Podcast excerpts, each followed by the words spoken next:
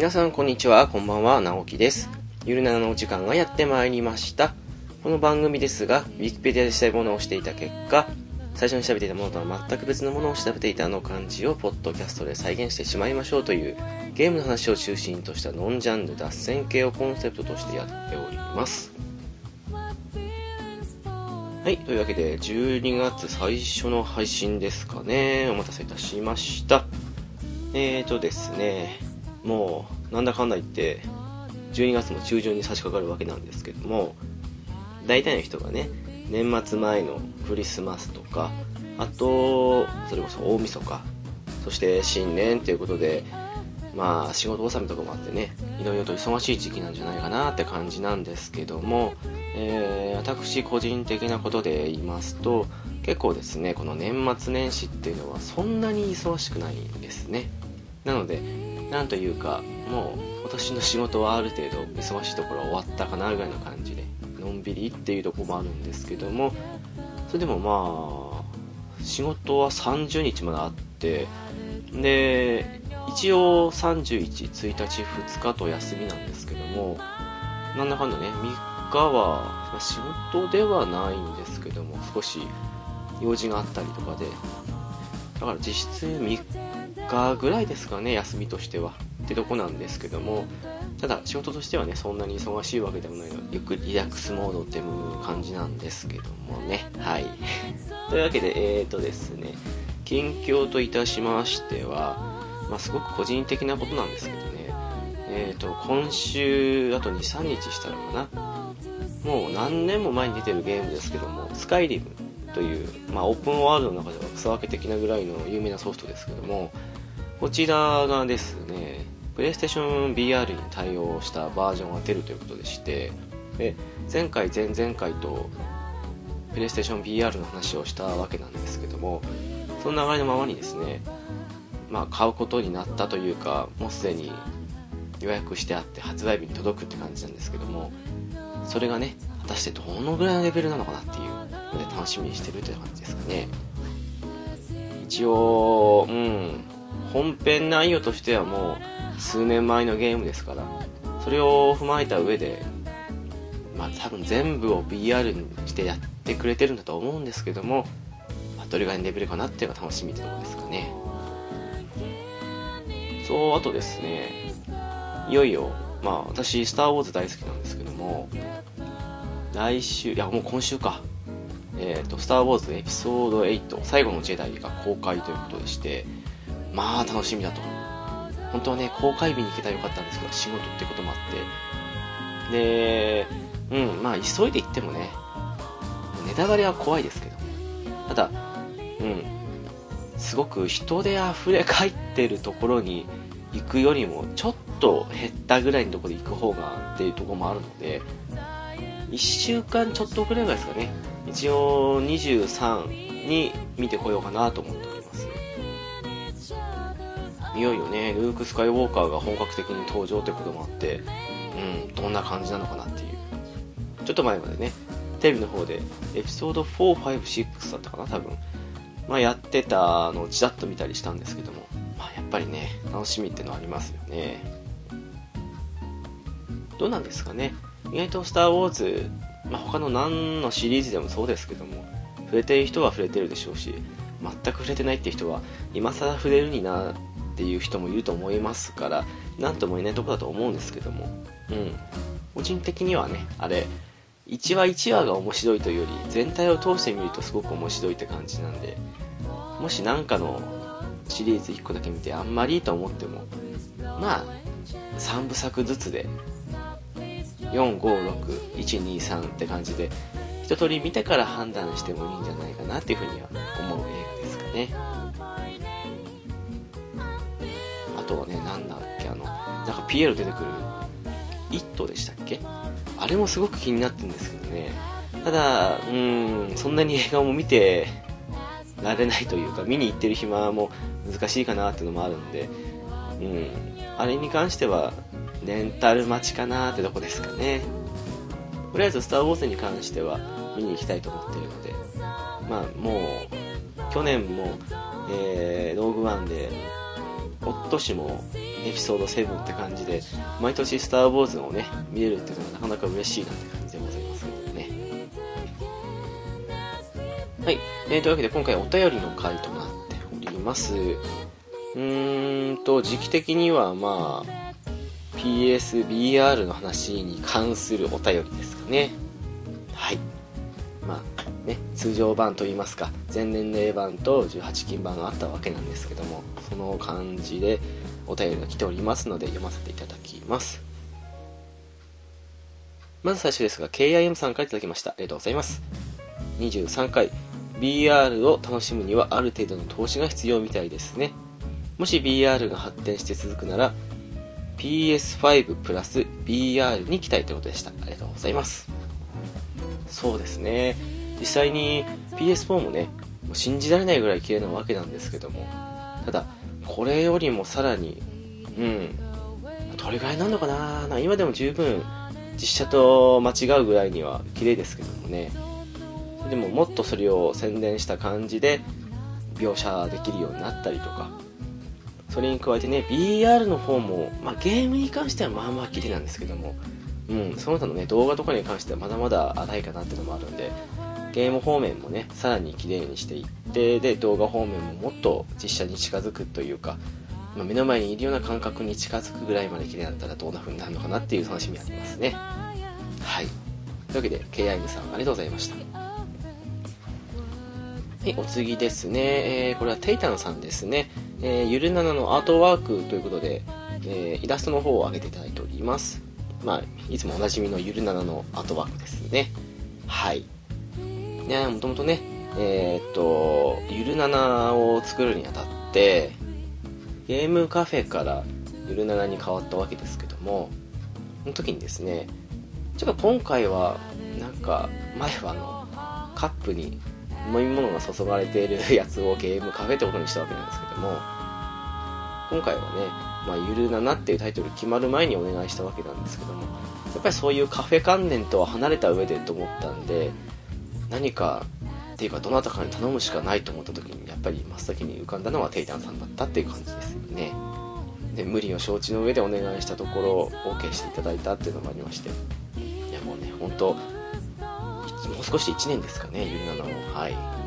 まあ、その際はね、本当に 私の無理なんだよ聞いていただいてありがとうございますってことですね。テイタンさんの方にはですね、今、テイタンさんドラクエ10にハマられてますので、えーと、最新の武器をちょっとプレゼントさせていただいたということで、それでお礼とさせていただいた感じですかね。ちょっと遅れてしまいましたけども、でも、うん、喜んでいただいたんでよかったかなって感じですね。はい。というわけで、テイタンさん、ありがとうございました。お次ですね、えー、虹パパさんから頂きました。ありがとうございます。第23回拝聴 PSBR めっさ欲しくなりますね。確か、子供は使用不可だったような。そうなると、我が家での導入は難しいなやってみたいということでした。ありがとうございます。そうですね。確か、12歳以下はダメだったかなうんでうちのチビが今12歳まだ11歳か誕生日じゃないからなんですけどもまあ体がね比較的同学年の子に比べるとちょっと小さいんですけどもそれでもねバイオセブンをやらせてみたところ特に問題なくやってはいた感じですかね一応年には年を入れて12歳とかその辺以下は使用不可というか気をつけてくださいって感じだったのかもしれないですけどねただね、あの、人によるかもしれないんですけど、私はあの横の揺れに関しては別に全然いいんですけど、縦の揺れに関しては本当ダメですね。一発で酔っちゃいますね。ものによってはね、縦の揺れを軽減しつつ、横だけでどうにかその臨場感あるような感じに作ってるのもあったりするので、まあまだね、良くも悪くも1年ですから。こっからどんどんどんどんそういうのも対策した上で出てくれたら面白いゲーム出てくるんじゃないかなって感じですかね。ただね、本当別世界、まあ、本編の中でも言いましたけども、別世界っていう感じだったので、一度ね、体験されてみてはどうかなっていうふうには思いますね。というわけで、虹パパさんありがとうございました。お次ですね、えー、バッドダディさんから頂きました。ありがとうございます。PSBR 回、世の男性は必聴、女性は点点点。うん、いい回でした。ということでした。ありがとうございます。はい。これはあれですね、後半の18金版の方ですね。はい。そうっすね。なんだかんだ言って、女性が聞くと、ドン引きするような内容が多かったかもしれないですね。ただ、うん。まあ、ただというか、なんていうか、うちの番組結構ね、結構というか、ほとんどが男性の方が聞いてるともありますので、もう、その皆さんに対して向けた熱いメッセージ的な感じで配信したところがありますので、それが伝わったならまあいいかなって感じですかね。いや、ほんとね、すごいですね。今でこそ慣れちゃいましたけど、最初見た時はほんと目の前にいるような感じがしましたもん。うん。あれはね、ほんと、もっともっと高画質になってきたんだったら、いや、なんか、全然、うん。脳で分かってても錯覚してしまうんじゃないかなと。今みたいにね、慣れてきていても、それでも錯覚するレベルになるんじゃないかなって感じはしちゃいますからね。これがね、本当に、ソードアートオンラインとかみたいに、実際にだいぶ式に変わったんだったら、うん、なんだかんだ、アニメとかの世界だけの話じゃないなっていうところまで来てる、そんな片鱗は見えましたよね。なんかあれですね、PSVR はもちろんそうなんですけども、1万円とかぐらいのあのゴーグル式、まあ先端の部分にスマホを差し込むタイプですけども、あれでも結構な体験できるらしいですね。さすがに臨場感というかそういうのは PSVR とか、あとその他の VR 機器に比べると負けるらしいんですけども、発色とかその辺に関しては、それらよりもスマホの方が上に感じるところもあったとかっていう、そんな話を見たりとか聞いたりしてるんで、意外とね、1万円以下とかでも書いたかな、確か。段ボールよりはゴーグル式の方が多分没入感しやすいと思うんですけどもあの辺で試されてみてもいいんじゃないかなと思いますね。我々が話してた DMM の動画にしたって別に会員登録してで見る分にはスマホとかでもね同じように見れたりするんででやっぱりスマホの方はね画質はいいんですよね。カメラちょうど2分割されててそれは多分中央の部分で合わせる感じで立体感出すんだと思うんですけど。もなのでね意外とねその没入感レベルで言うなら目の周りにどんだけその塞いでくれるものがあるかどうかの違いあるかもしれないですけども。まあね試しにその数千から1万ぐらいだと思うんですけどのゴーグルタイプでスマホで試してみても、うん、似たような体験できるんじゃないかなと思いますのでもし興味ある方はね、こっそり買ってみるのもいいんじゃないかと思います。はい、というわけで、バッドダディさん、ありがとうございました。お次ですね、虹パパさんから頂きました。ありがとうございます。第24回拝聴聞きました。絶対一人で聞いてください。そして、BR 欲しすぎるということでした。ありがとうございます。はい。ほんとね、すいません。ご家族とかね、あと周りに人がいたり、彼女、特に奥さんとかる場合では聞けないような悩んでますけども。うん。でも、聞いていただければ、少しはどういうものなのか分かっていただけるんじゃないかなと思います。いや、ほんとね、BR いいですね。うん。やっぱり、コードとかね、その辺が少し配線的に鬱陶しく感じなくもないので、ちょっと、今話したばかりですけども、ゴーグルタイプとかにしてみても、意外と携帯性には優れるから、ありなんじゃないかなと思いますね。値段も手頃ですし。それを体験した上で、将来的に BR 機器、高額なものを狙ってみるのもいいんじゃないかなっていうふうに、個人的には思います。もうね、虹パパさんにはぜひ体験していただきたいなって感じですかね。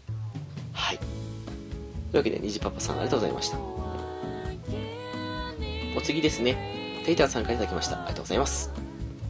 そうなのよ。早く寝なきゃいけないの。疲れたら寝るのが一番。だけど、寝れないのはなぜ？次回は3人だろうな、と、オープニング楽しく聞きました。ピスケさんもまた体調良くなるといいですね。ということでした。ありがとうございます。そうですね。ペイターさんね、最近ドラクエ10にハマられてましてね、もう、朝朝早いっていう風におっしゃっていながらも遅くまでやってますよね 昨日もねあの一緒にまあレベル上げに、うん、優れているコンテンツがあるんですけどもそれに一緒に行ってきたんですけども途中で途中でというか一通り終わった後に先にもう寝ますって感じで寝たはずなのに起きてるっていう。まあ恐ろしいですね。やっぱりゲームの魅力というかオンラインゲームっていうのはそういうとこありますからね。うん。まあそうっすね。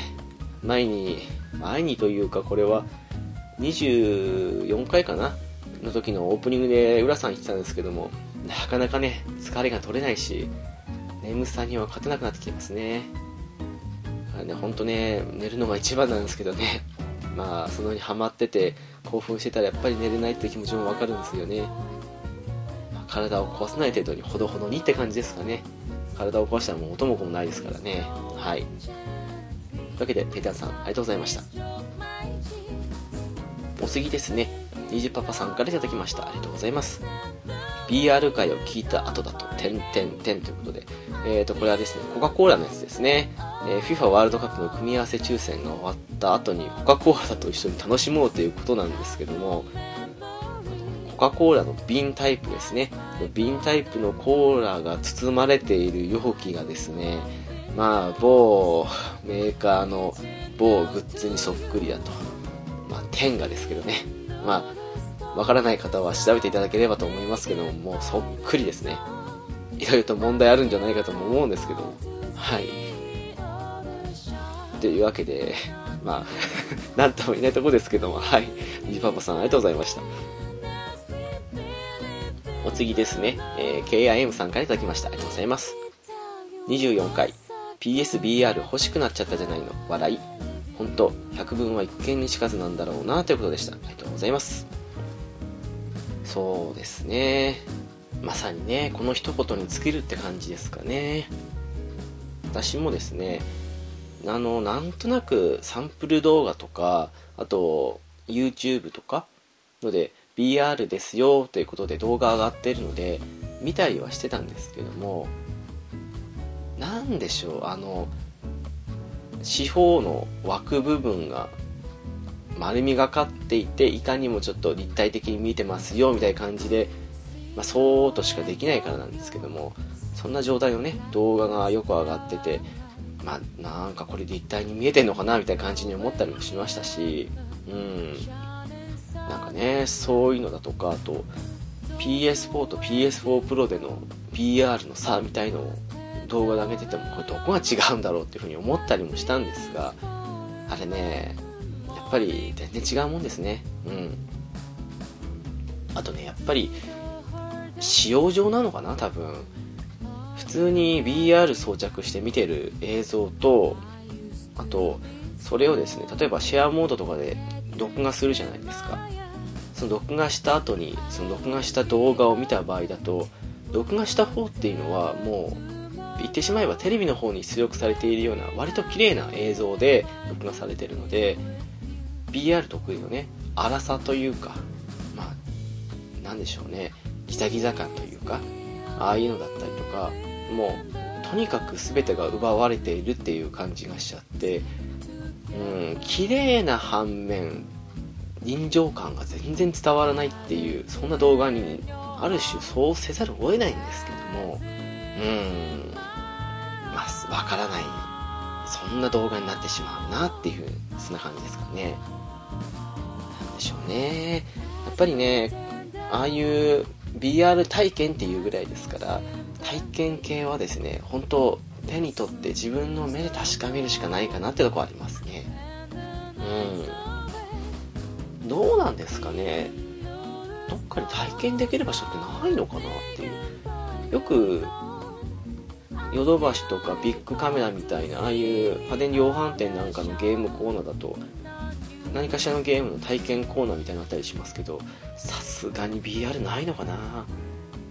まあ、ある意味ねすごいと思う反面人によってはですけどゲームの体験版じゃないですけども体験したことで満足して購入意欲がなくなるっていう人もいないとは限らないですからそれ対策で置いてないとかあとそもそもにして今と違って出たばかりの頃は比較的数が揃いにくいので確保できないとかそういう理由もあったのかわかんないですけどもなかなかね未だに体験コーナーっていうのは限られてますよね。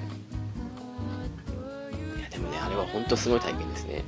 もちろんすごかろうと一度体験したら満足してしまう人がいるからこそっていうのもあるかもしれないですけどもあれは体験していただきたいなって感じですかね。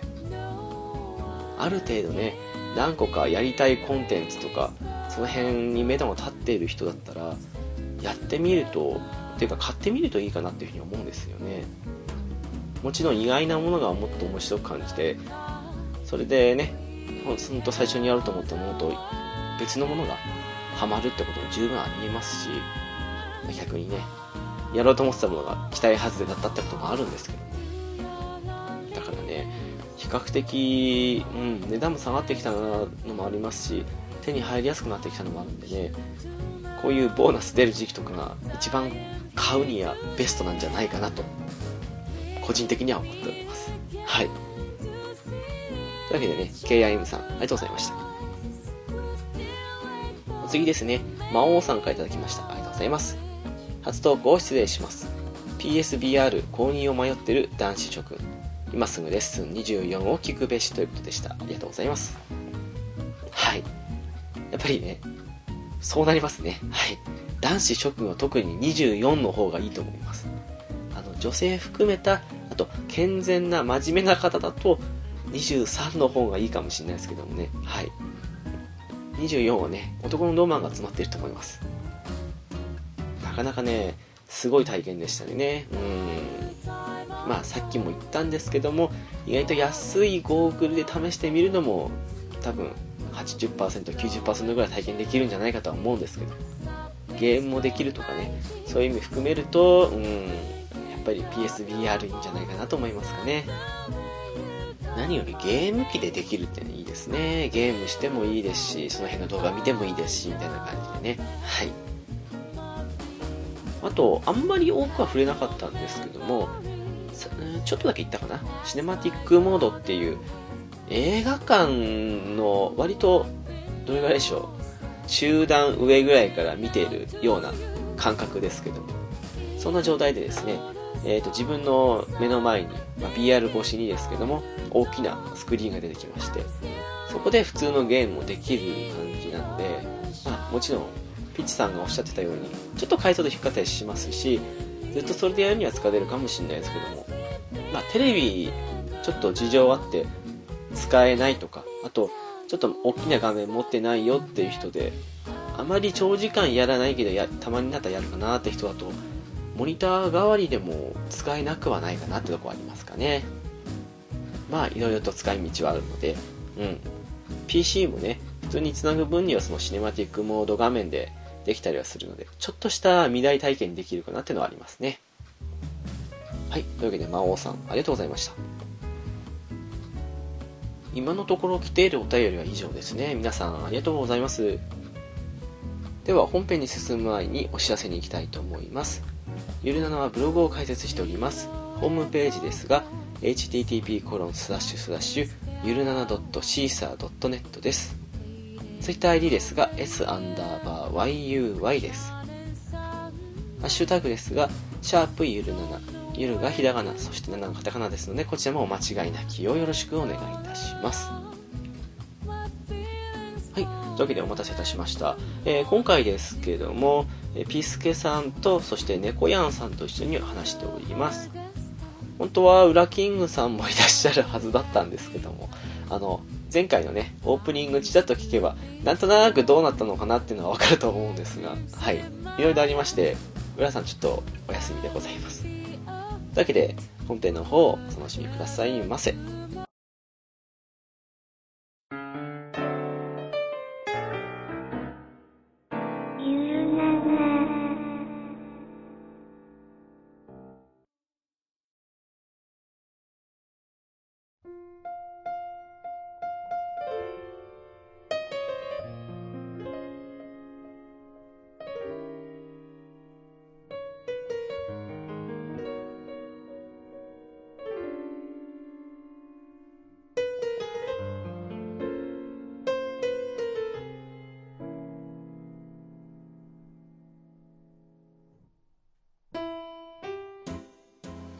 はい、どうも、直樹です。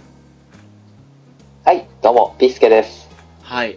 で、すいません、ちょっと、ウラキングさんも本日来る予定だったんですけども、お休みというか少し繋がらないという状況でして、はーい、まあ、後で来てくれるでしょそう願いたいところですね。というわけで、本日、えゲストの方がいらっしゃっております。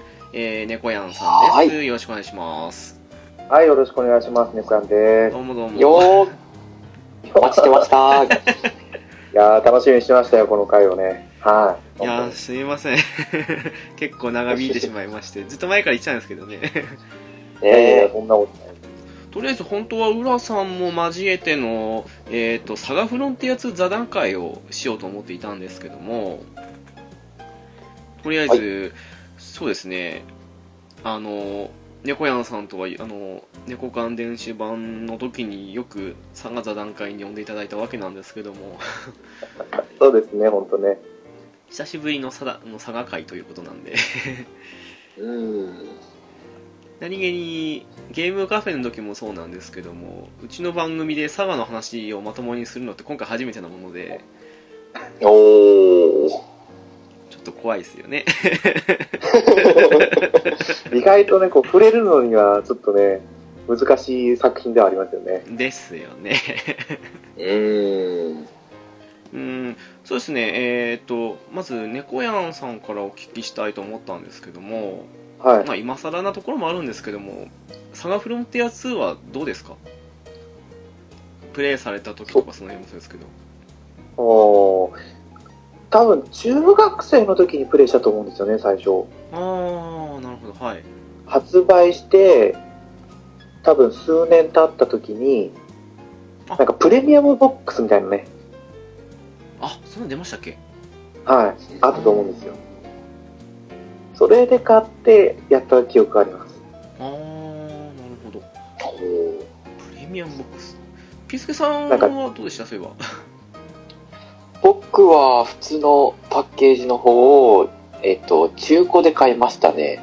ああじゃあ、ええええ私と同じってことですよね、なるほどそうですね、多分、あの、発売して2年ぐらいですかね。ああ猫山ぐらい、うん、多分、はい。ぐらいですかね。あすいません猫山さん 今何か言いかけてたと思いますけど すいません。あ、いえいえいえ。うんと 何か言いかけてましたよね。すいません。あ、プレミアムボックス、なんて言うとしたんだっけな。多分、プレミアムボックスのことを言おうとしたのか、あなんか多分 T シャツと何かが入ってたんですよ。ああなんかありましたあ、ねそういうの。で、思ったよりお手頃な価格だったんですよね、多分。うんああなんか3月以外にも出てませんでしたっけ？他にも、はい、多分ゼノギアスとあか、ですよねいろいろへ出てたみたいですね。なんか記憶ありますわそれーなるほど。なんかあの辺の有名タイトルと一緒にグッズ付きでっていうの出てましたもんねそうです、そうです。なんか2000年に、あの、ミレニアム版ってウィキでは書いてあるんですけど、それではないんですかね。それなんじゃないですかね。ミレニアムボックスあなんかね。おー、なるほどねなんかスクエアのソフト何本か有名タイトルで出てましたからね多分そういや、だあの時は来てましたからね。うーん確かにあ、なんか覚えてるかもしれないですね。あったな。なんか、武蔵伝とか入ってましたよね。あなんかなんかいろいろ入ってたやつありりましたね。そうです、そうです。ええ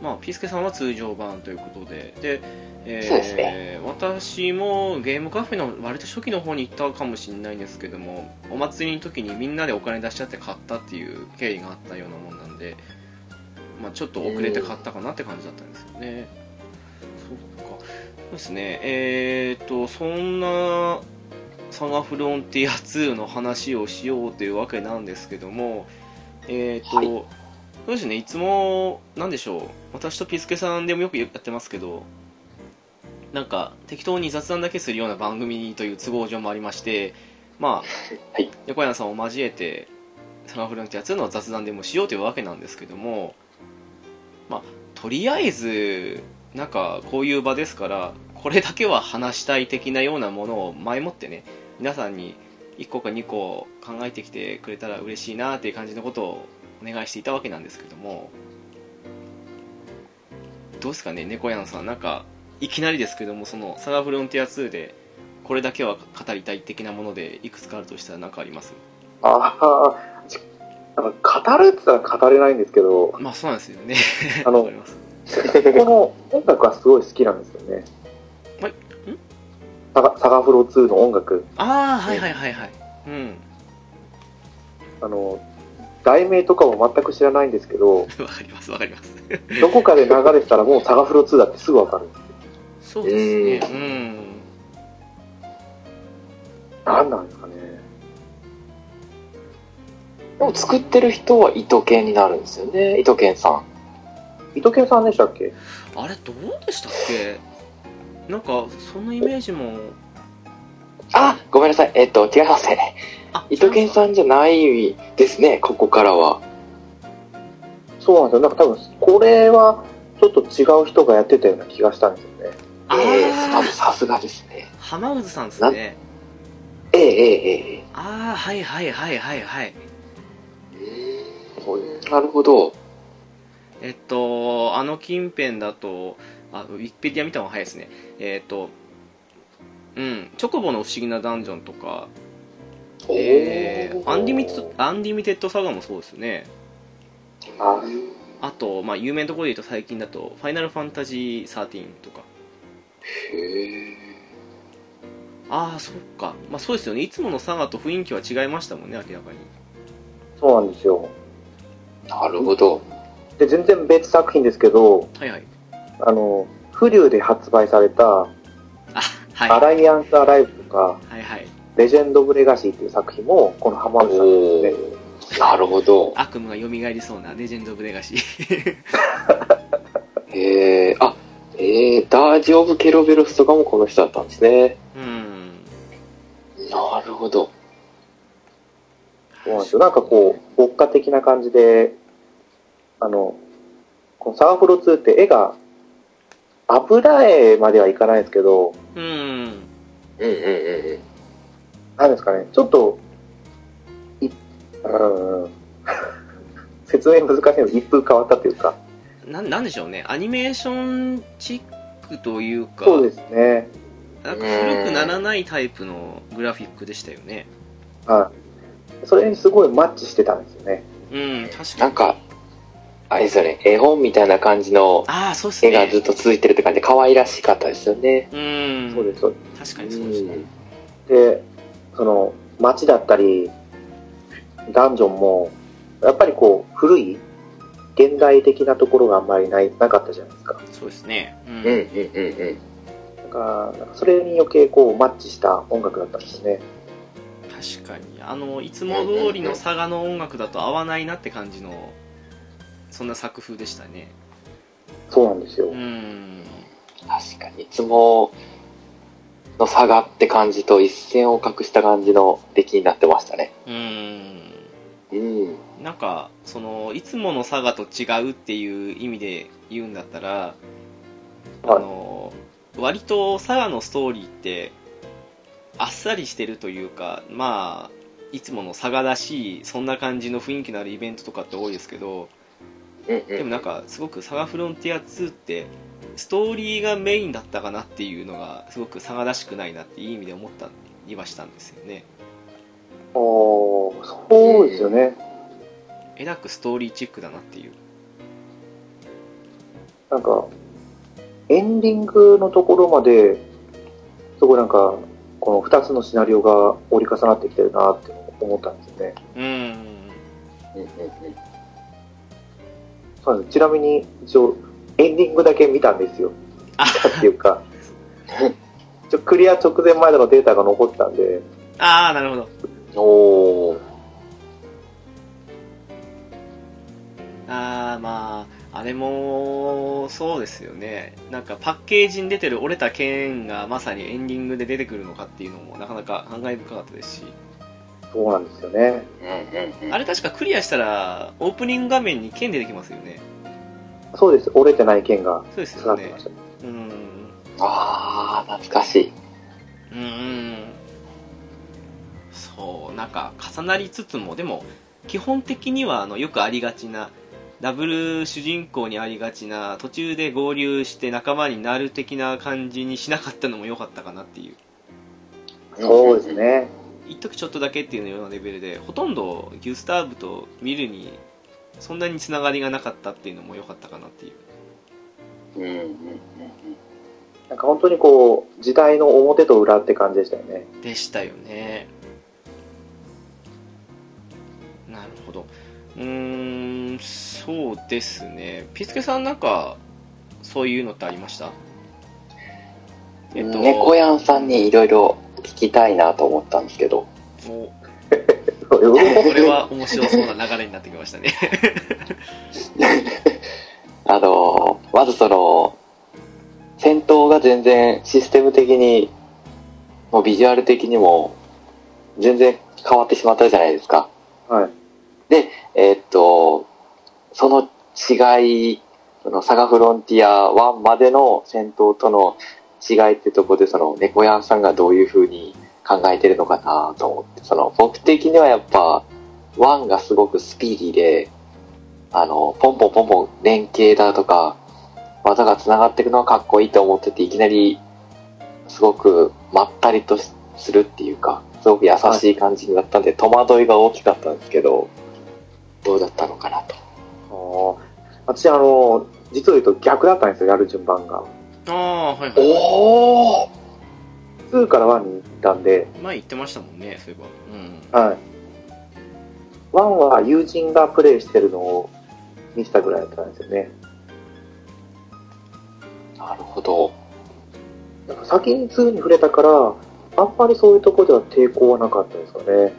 うんうーん。でも、最初に触れた時に、やっぱり、デュエルと普通のパーティー戦闘があるじゃないですか。はいはいはいはい。で、デュエルを選択したら、なんじゃこりゃってやっぱ思いましたけど、でも、ね、実際にこうシステムを理解してくると、技のひらめきもすごい簡単だし、うんうーん、なんですかね。やっぱり、サガって技ポイントと魔法ポイントがあるじゃないですか。WP と JP ですね。はいうんうんうんうんでこれも節約できたりとかで、ああ、すごい、なんか、ちゃんと考えられてるなと思ってプレイしてた印象がありましたね。うんうーん。確かにそうですねなるほど。はい。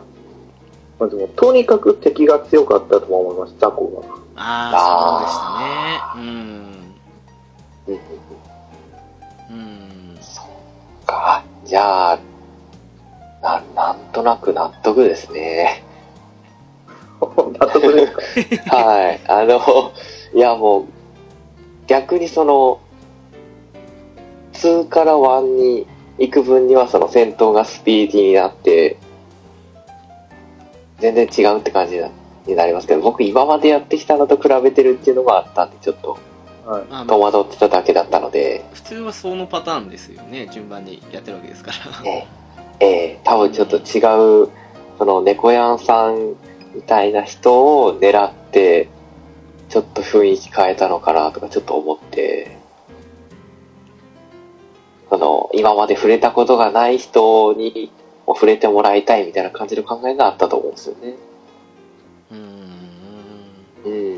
うん。あるかもしれないですね。ええまあ、あとは、そうか川津さんだからっていうのがあるんでしょうけどね。あ、もうね。ああそれはでかいでしょうねうんはい。もう何しても許されるって感じですよね、ファンからしたら。いや、さすがにアンリミテッドサガ、ちょうどこう、サガ、サガフロー、サガフロー2アンリミテッドサガって来たじゃないですか。そうですねはい、そうですね。私はちゃんと最後までやりましたけど、アンサガ最初に触れた時には、なんだって思いましたよ。まあそうですね私もちょっと2、3週間間を置きましたねあーもう僕は今思うと、すごくプレイしたいのがやっぱアンリミテッドサガとサガフロ2なんですよね。ああうちに4本あるんで送りたいぐらいですけど。ね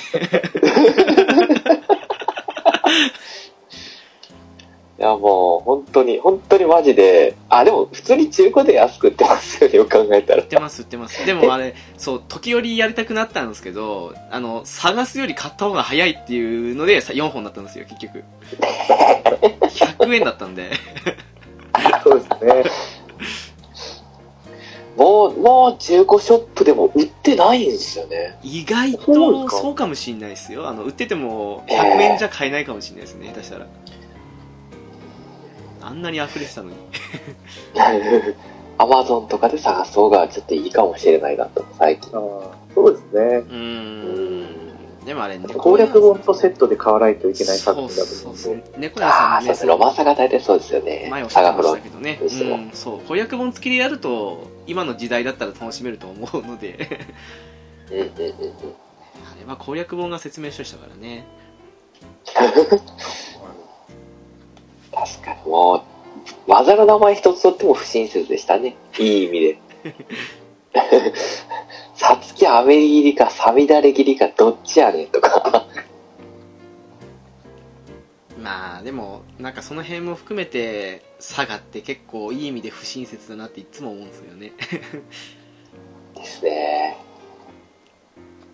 そうだからこのサガフロ2も、はいなんかその戦闘のデュエルのところは、本当にあの、アルティマニアがないとダメだなと思いましたけどね。ああーはいはいはいはい。通常戦闘で技をひらめけば、なんか技の項目を見ると、デュエルの、あちなみにこれデュエルとか説明しなくていいんですかね。まあもうあのーそういうのをもう省いていってる番組なんで大丈夫です。だ大丈夫、大丈夫ですか？皆さん分かってますなんか選択しなきゃいけないじゃないですか。切るとか、貯めるとか、構えるとか。そうですね。あのあの選ぶののね、選び方がわからないと、ただ切るだけではさすがに敵、本当に雑魚にも殺されちゃうので、ああ確かにそうですね、うんうんうんうんうん。そうだ。あの何気に裏コマンドとかありましたよね。そうなんですよね。うん。懐かしいな。まずウィル編に入ったら私小冊を覚えるところから始めましたね毎回なんかあれひひ石ん？ひひき石？かなんかだと思うんですけどその木と石の部分だかを逆にすると簡単に覚えるっていう裏コマンドあったはずなんでとりあえずそうなんですか。そうですね。そっから覚えてしばらくの間それで間を持たせるじゃないですけどってことはやってましたね。おー。しかも、ウィル編の一番最初で、もう必死こいて技は全部覚えましたけど、全部までいく。あでもちょっとそうっすね。なんか切る切る切る切るだけじゃ何も出なかった気もするのでそういうことしてると本当雑魚相手に負けますもんね。そうなんです。確かに。ね今のゲームだったら優しくその最初のチュートリアルでなんか簡単な技はこれとこれを組み合わせたらみたいな感じのチュートリアル入りますけどまあ昔のゲームですからねよくも悪くも。うん。でも、今やっても面白い作品だと思うね。まあそうですねうんなんかもうサガシリーズってどれとっても今やっても面白いかなっていう感じはしますねそうなんですよ。今のゲームと全然難易度違いますもんね。難しいっすねうんらしいですね。あのーお二人のところではどうだったかわかんないですけどもうちの地域っていうとちょっと年代的にリアルタイムでやっていたっていうとその学生時代だとノマサガ3からアンサガまでだったんですけどはいはい。の時にですねあのノマサガ3とあと、まあ、サンフロンティアの1に関しては主人公がバラバラとかそんな難易度難しくないっていうので別だったんですけどノマサガ3とサガフロンティア2をクリアしたら一目置かれるような地域でしたね 難しいということで私の周りはなんか、佐賀をやってる人がほとんどいなかったんで、そうだ言ってましたもんねそうそううんそううんそうなんですよ。かろうじて、ロマンシング佐賀をやってる人が多かったっていうだけで。うーんほう。あ、でも友達のなんか誕生日プレゼントで、サガフロ2をプレゼントした記憶がありますね。おお いいお友達ですな 猫屋さんが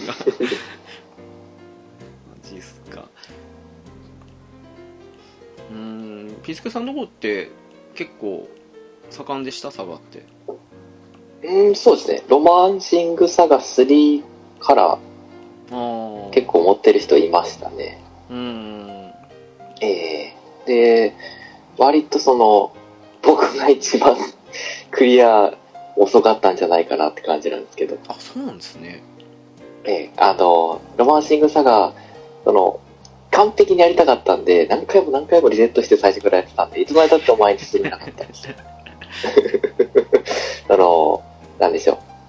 誰かが死んじゃったまま進んでリセットとか、武器取れなくてリセットとか、同じことばっかりやってたら体力200ぐらいでリセットを繰り返してたんですけど、はええで、その友達のところに行ったら、あの、ヒットポイント350とかになってて、すごいと思って、あ、リセットせんとけばこのぐらいは行くのかって感じで、あ まあそうですね。そっから普通に進めたんですけど、まあまあ、あの、コマンダーモードでどんどん進めてって、で、主人公だけレベルが上がらず、うんまあそうでしょうねえー最後の方の島貴族の存在を分からずにずっとラスボスに変形しまくりのところを突っ込んでって何回も倒されて諦めるっていう結果になってましたね。小学校時代。あーあのそれに近い話でああったんですけどこれサガフロンティア2のウィル編の最後ってエッグとの戦いじゃないですかはいはい。でえあのーなんか漫画とかアニメでおなじみのようなここは俺に任せて先に行け的な感じの展開が起きるじゃないですかはい。ーはい。あそこって どうでした？私その1周目やった時ってパーティーメンバー以外育ててなくてそうは言ったもののあっさり倒されていく仲間たちを尻目に完全体と戦ったんですけどまあもちろん負けましたけどね もちろん負けましたけどもあそこってどうでした？なんかその後で話すサウスマウンドトップと別の意味で難易度高かったと思うんですけども。おー。さ今日データを読み起こしてやってたんですけど、はいはい。あれが完全体だったかどうかはちょっと定かじゃなくて、うん。でもあれ、他の、あの、ショーマでしたっけ？でしたね。うん確か倒さないと完全体なんでしたっけ？確かそのはずでしたよね。あ確かそうだと思いますけど。もう私、ヌルゲーマーなんで、多分、一生懸命みんな倒して、弱いエッグと戦った記憶しかないような気がしますね。ああいやでもまあそれでも結構強かった気がしますよね。そうなんですよ。うん。ピスケさんやっぱり完全体育戦って勝ったところですよね。いや、どんだけハードル高くなったいやあのちょっと浦さんいないんでいや、僕完全体と多分戦ったことないと思います。僕も普通に倒してたと思いますね。実はその攻略本を見ながらもう進めちゃったので、ああアルティマニアですねはい、もう途中で無理だ。あのー、途中で詰まったんでもう買っちゃいましたね。まあ私もサウスマウンドトップ何回やってもクリアできなかったんで買ってみたんですけどね まあサウスマウンドトップといったら猫やんさんってイメージがもうあるんですけども そうですかね。私も、あの、まあ、順調に進めるじゃないですか。ええええサウスマウンドトップで引っかかって、あその多分、1ヶ月ぐらい離れましたからね。いやわかりますよ 離れますわあれこんなん勝てないし、みたいな。わかりますわかりますねえ本当に私システムもね、よくわからんすよね、あれ。いやよくわかんないんかいきなり、ねいや普通にやっても勝てないじゃないですかそうなんですよ。確かあれ防衛ともう一つ偽ギュスターブ撃破ありましたよね勝利条件そうなんですよ。えこっちかと思ってギュスターブ撃破かってこうやっていうふうに思ったりもしたんですけどどうやってもそれも無理なわけでいやえーあの時はね本当猫やんさんじゃないですけど私も置いて攻略本を買うまで待ちましたよね だって、なんかそれまでが、うんあの、ハンドバーの戦いとか、はいはい。ケルビン最後の戦いとか、結構、ね、簡単だったじゃないですか。そうっすね。最後の最後でちょっと、本当にこれクリアさせる気あんのかなって思って、わかりますよ。でも、一応、あちゃんと二石スターブ倒しましたよ。え、倒せるんですかあれ？倒せました。なんか動画で見ましたよ。倒せてますね。あ、そうなんですか。も私は、う、あの、まあ、撃破じゃないですよ。撤退させて、消滅させるという。へえ。なんか、あれって、なんか、全滅じゃなくても、な、なんでしたっけ？戦闘が何回か続けば、終わりになるじゃないですかそうですね何単でしたっけ？あれ。なんか結構長いですよね、でも。そうなんですよ。あれ、なんか、そう、運よく、でも運よくっても、4、5回ぐらいあるんですけど、うーん。で、うまくはめ込んで倒したっていうのが何回かありましたね。いや、まあ、確かにね、あれは。うーん。そうですね。なんか、これ負けイベントかなって思いましたもんね。本当本当。歴史的には主人公が勝てない時もあるんだよ的な、そんなのかなと思ったっけそんなことないということで。あれで、こう、やめた人は多々いるはずですよね。いやー、そうですよね。なんか、あれでしくじったからちょっとウィルヘン進めようって逃げたところでエッグですからね。そうそう。ありましたわ。作った人の話を見てたら、もともとグスタフがあそこに参加するはずだったらしいですね。あ、そうだ、なんか、なんか助太刀に行きましたもんね。そうですでもなんか一人だけユニットを登場させるのがすごい大変なのかめんどくさいのかわかんないですけど、めんどくさかったんじゃないですかね。はい、それで参戦させるのをやめたがためにあの難易度になっちゃったって書いてありましたね。あー、なるほど。はいいやー、あれは、ちょっとって感じですよね。なんか、うーん、あれ、まあ、普通に何回も何回も繰り返し諦めずにやる人だったらいつかは分かるのかなとかって思うんですけども、普通にやってたらまあ無理だと思いましたもんね。まあ、ぶっちゃけ攻略本見ても勝率100%じゃないじゃないですか、あれ。もうその時点でどうなんだろうかと思いましたけどね。もう、もうそうですね、サガシリーズの、あれですよね、決まり事みたいな感じですよね。100%の勝利が約束できない攻略本ですよね。本当ですよ。勝利約束されてないんですもん。やっぱりほらマスコンバットとかもそうじゃないですか。ああ、まあそうでしょうね。うん。だってもうみんなじゃないですか、このサガフロー2やった人に、さのサウスマウンドトップの戦いの話をするとみんな嫌な顔するじゃないですか。まあ、いい思い出は絶対ないですよね。ないっすよね。苦い思い出しかない。ねえ。ピスケさんも攻略本待ちでした？あ、学者攻略本見ながらやったって言ってましたもんね。そうですね、僕はもう完全にもう、どこで詰まったか忘れましたけど、普通に、サウスマウンドトップの思い出がないぐらいに攻略を見ながらやりましたね。マジっすか。難しかったっすもん、サガフローツ。うーんそっかいやまあそうですねあと、何でしたっけサガフロ2って、はいロケットステーションがないとなんか最強の武器が取れないとかじゃなかったでしたっけ？えー、っと兵士少林拳ですか？いや、七政権の方なんですけど。あーあそうかもしれないですね。私ポケステ持ってなかったんで。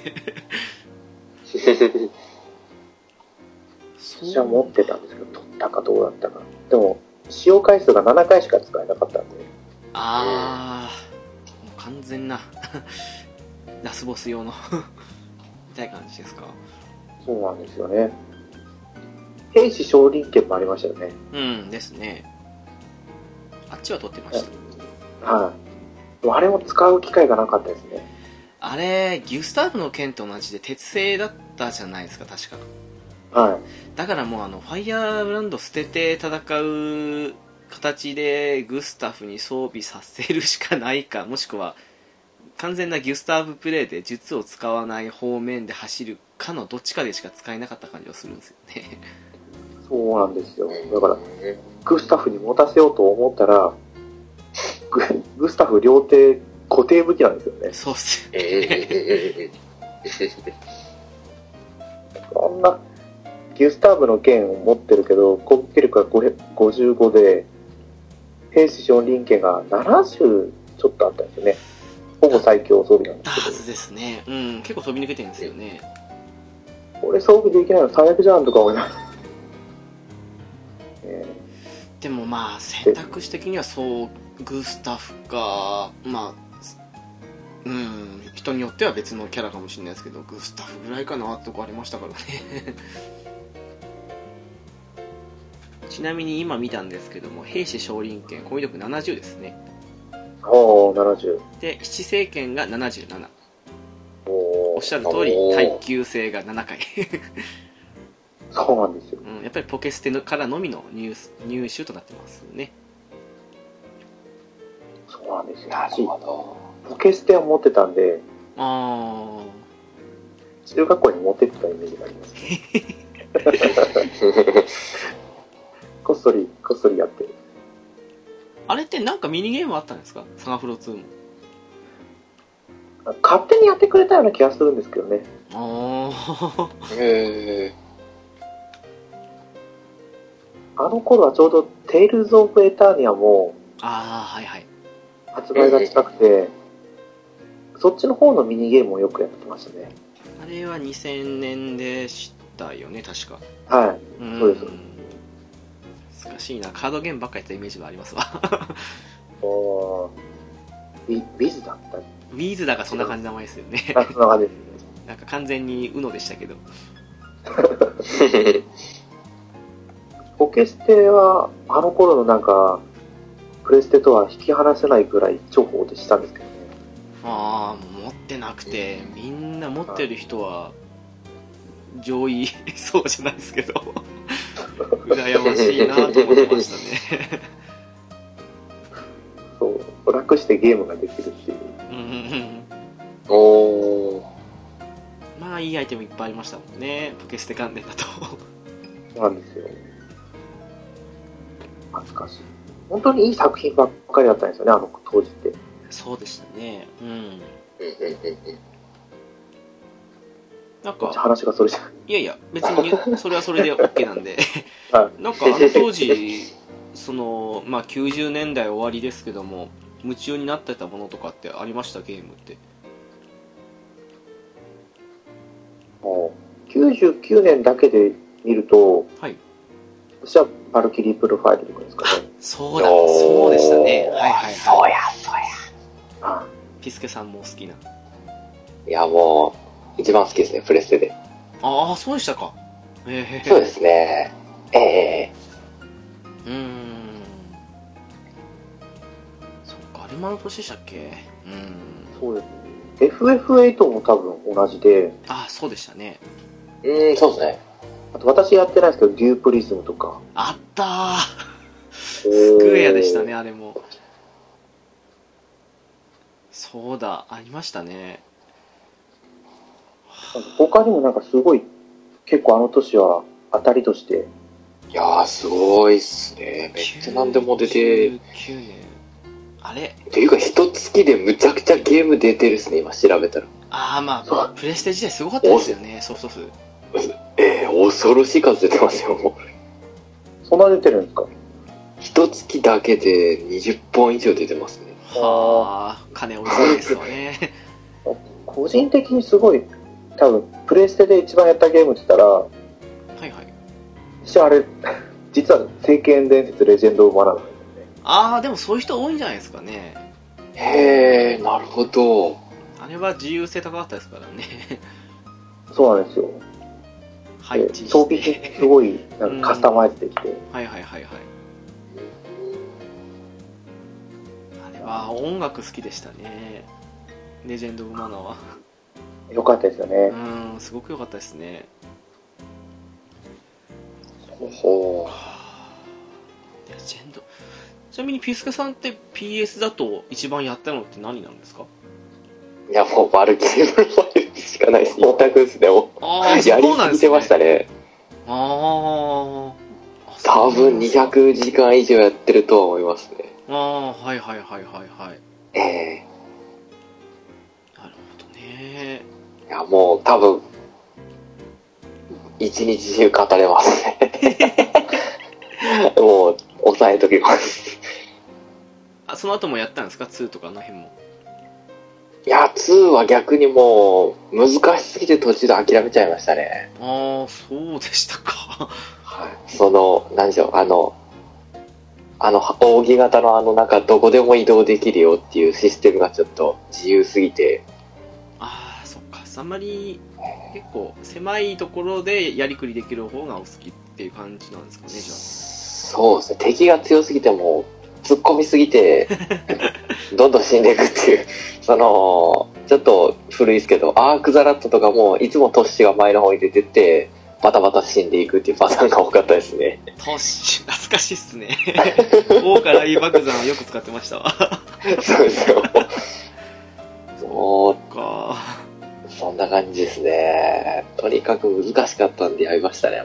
ワンが、ワンはもう、言ったらもう、ガッツし、ガッツあればなんとかなるじゃないですか。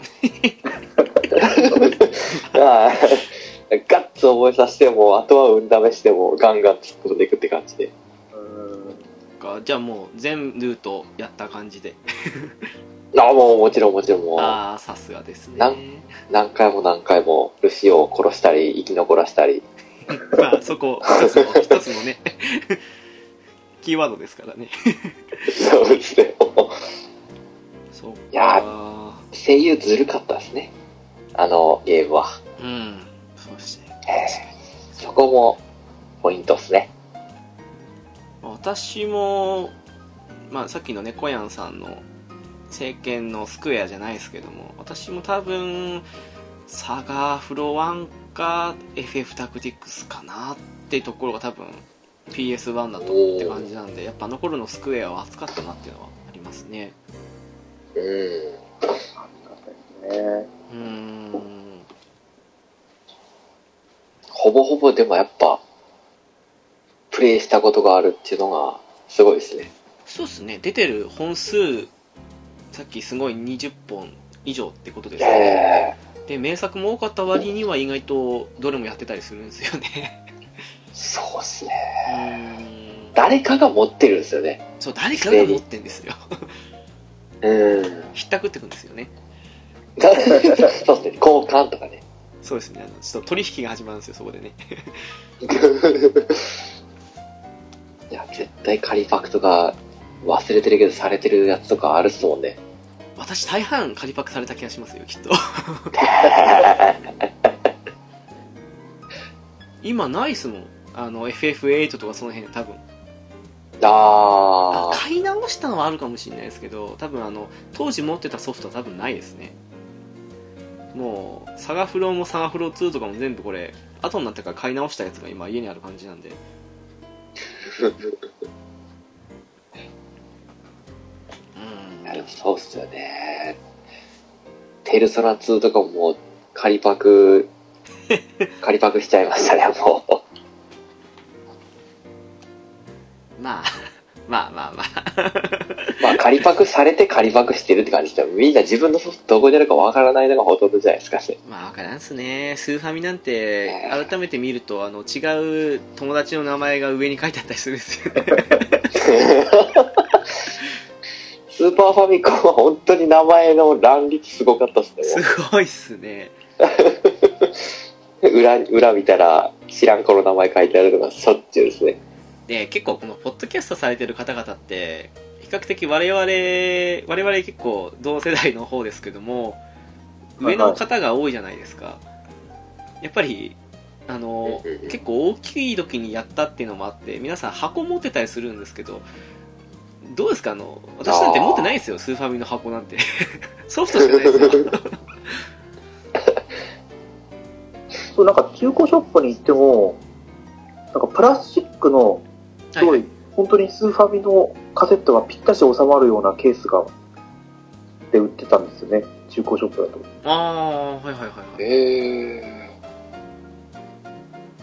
か。あ、まあ、ゲームボーイだとほら、箱の中にプラスチックの箱がついてるじゃないですか。ありましたね、はい。あれに似たような感じだったんですよ。うーん。へだからゲームボーイのソフトも中古で買うと、あのプラスチックのケースに入ってるだけとか、ああ、しょっちゅうですよね、もう本当に。ー裸だったりしましたよね。スーファミもカセットだけとかよくありますからね。そうです、そうです。うんうんうんうん確かにね、それはありますわ。箱切り出したのはやっぱ PS サターン以降ですわ。あれ丸出しやばいっすもんね。そうですね。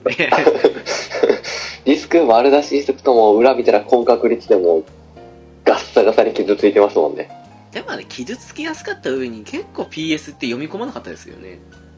あ、そうですね。うんうんうんうん何回冷凍庫に保存のしばらく入れておいてやったか。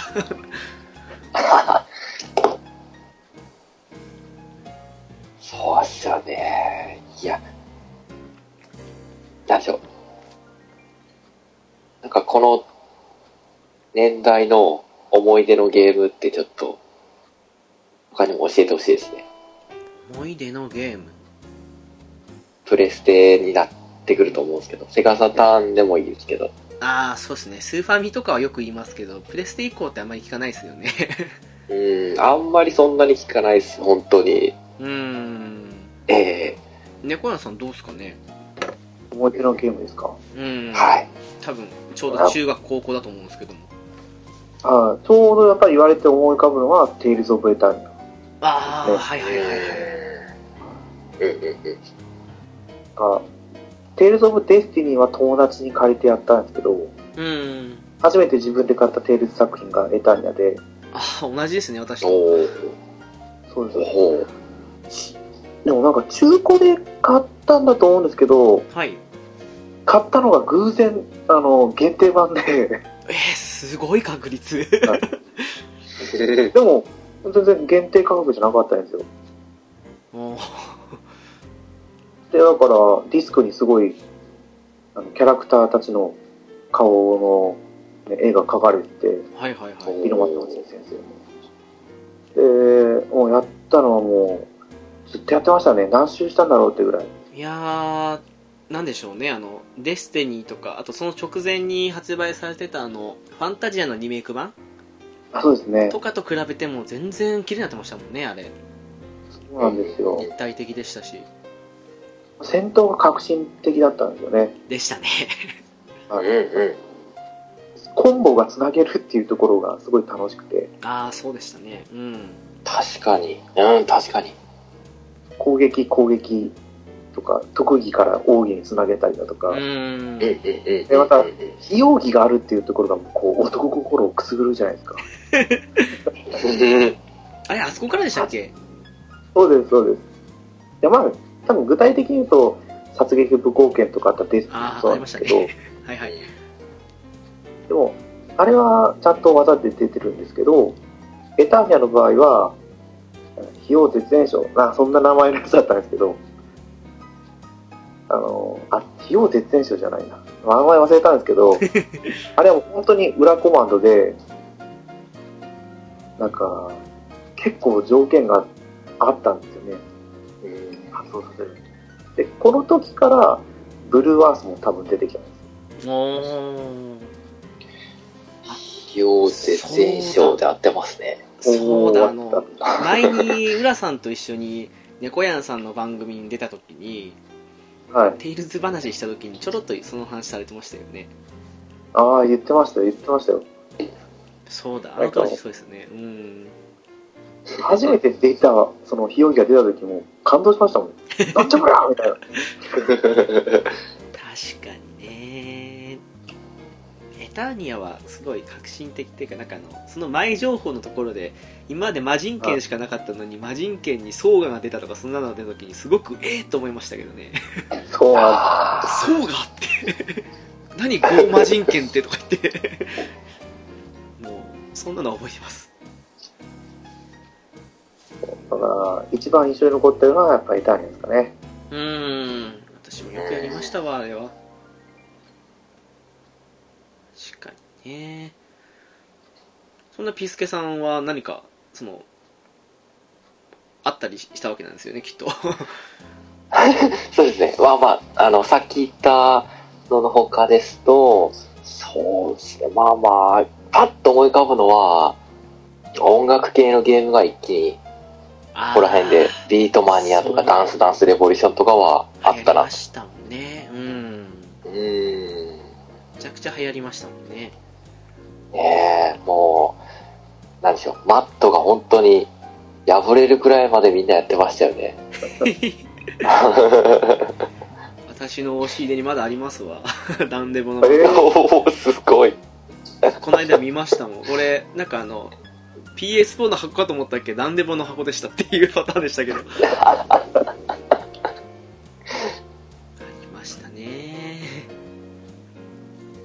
もう上げたら切りないですもんね、本当に。うーん。もうこの辺りは本当に、何でしょう、バルキリーの前身のスターオーシャンセカンドストーリーとか、はいはいはい。はい。うん。もうスピキュールに何度爆笑してたことか。覚えてます？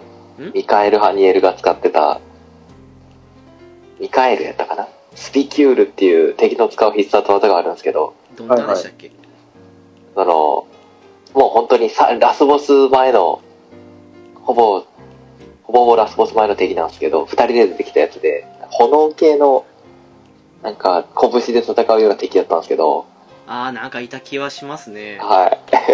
スピキュールって上飛んでくるんですよね。で、ずわーっと手燃やして、うわーあっちーって言いながらも、あなんか言ってた気がしますそれ。なんか。はいはいは全員いにものすごい威力の攻撃を振り落とすんですけど、もう、やられるたんびに友達とみんなで爆笑してましたね。ああそんなのいましたね。うん。はい。あっちならすんなよって言いながら笑ってたんですけど。なんかあのガブリエル前のあれルシファーでしたっけ？あの滅びの風とか言って使ってくるの。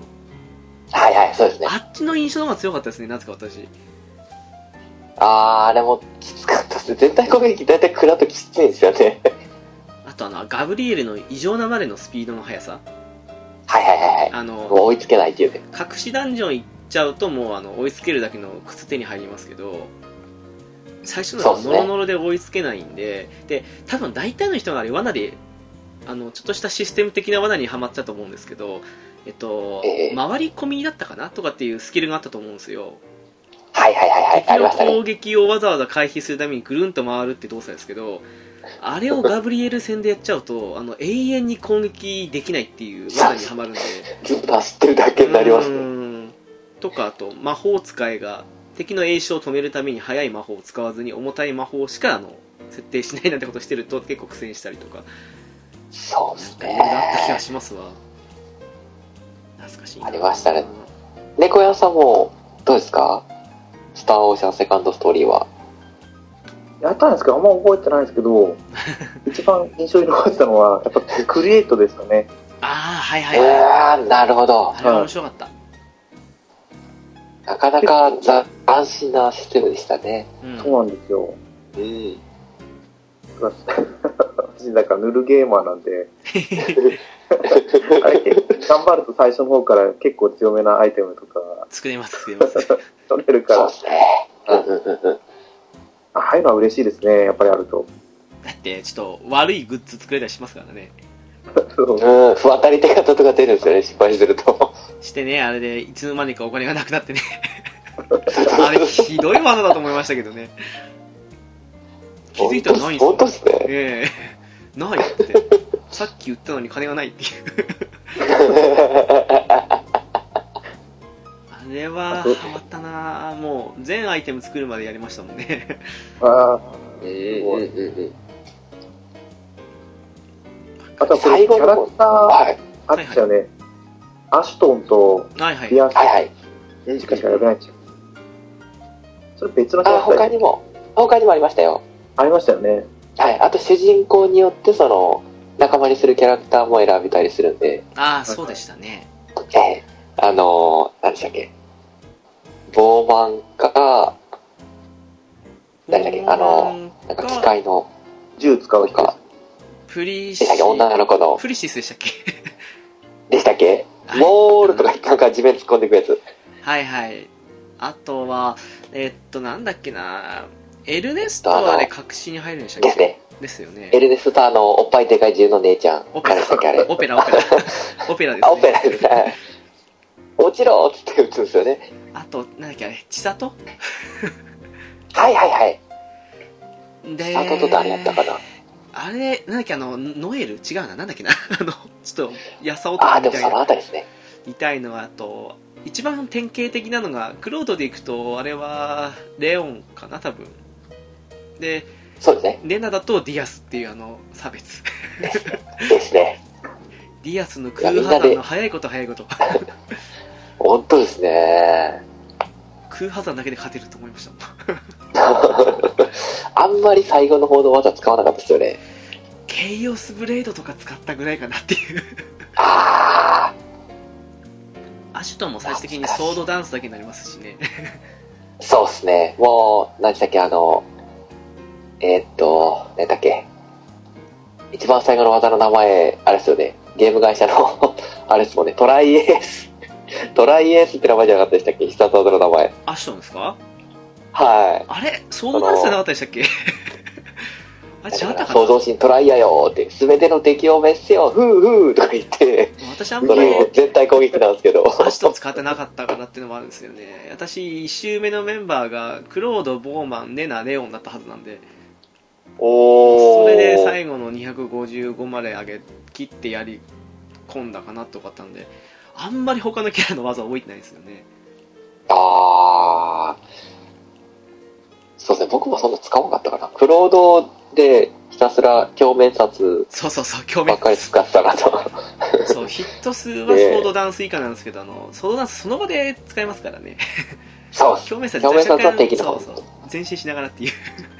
そうそうそうそう。でもあのあたりは、あの、ガブリエ・セレスタとかイセリアクイーンには通じないんですよね、結局。全部空振りしちゃうっていう。まあ、まあそうですね。靴手に入れて、高速始まってからかなっていう。そうですよねセリアも変に突っ込みすぎると一気に即死しますからね、反射で。そうですね。もう結局でも、あの、ステータス最強にして、あの、一番最後の武器を振り回すのが一番強いかなって感じになりましたけどね、結局。えーっと、レバンテインかな、確か。レバンテイでしたっけ？クーロードの場合、確かそうだと思うんですけどね、攻撃力がそうです。桁違いに違うっていうですけども。そうそうそうです。あ、キラキラキラっていうのが出るんでしたっけ？あれで敵をガリガリガリって削って、その、壁に寄せて、ボコボコに鳥かご状態にするっていう。はい。ああしないと敵の足止まらないっていう。みたいな感じのとか、そんな感じですかね。そうですね。まあ、ボーマンの声優がベジータっていうのが熱かったですね。あれ、ディアスも確かそのはずですよ。ですね。すごく邪悪全然声違くて。うん。あ、すいませんね、小山さん。あ 話を。申し訳ないです。申し訳ないです。そう。熱くなりすぎてしまって。あいいんですよ。聞いてるだけで。面白い。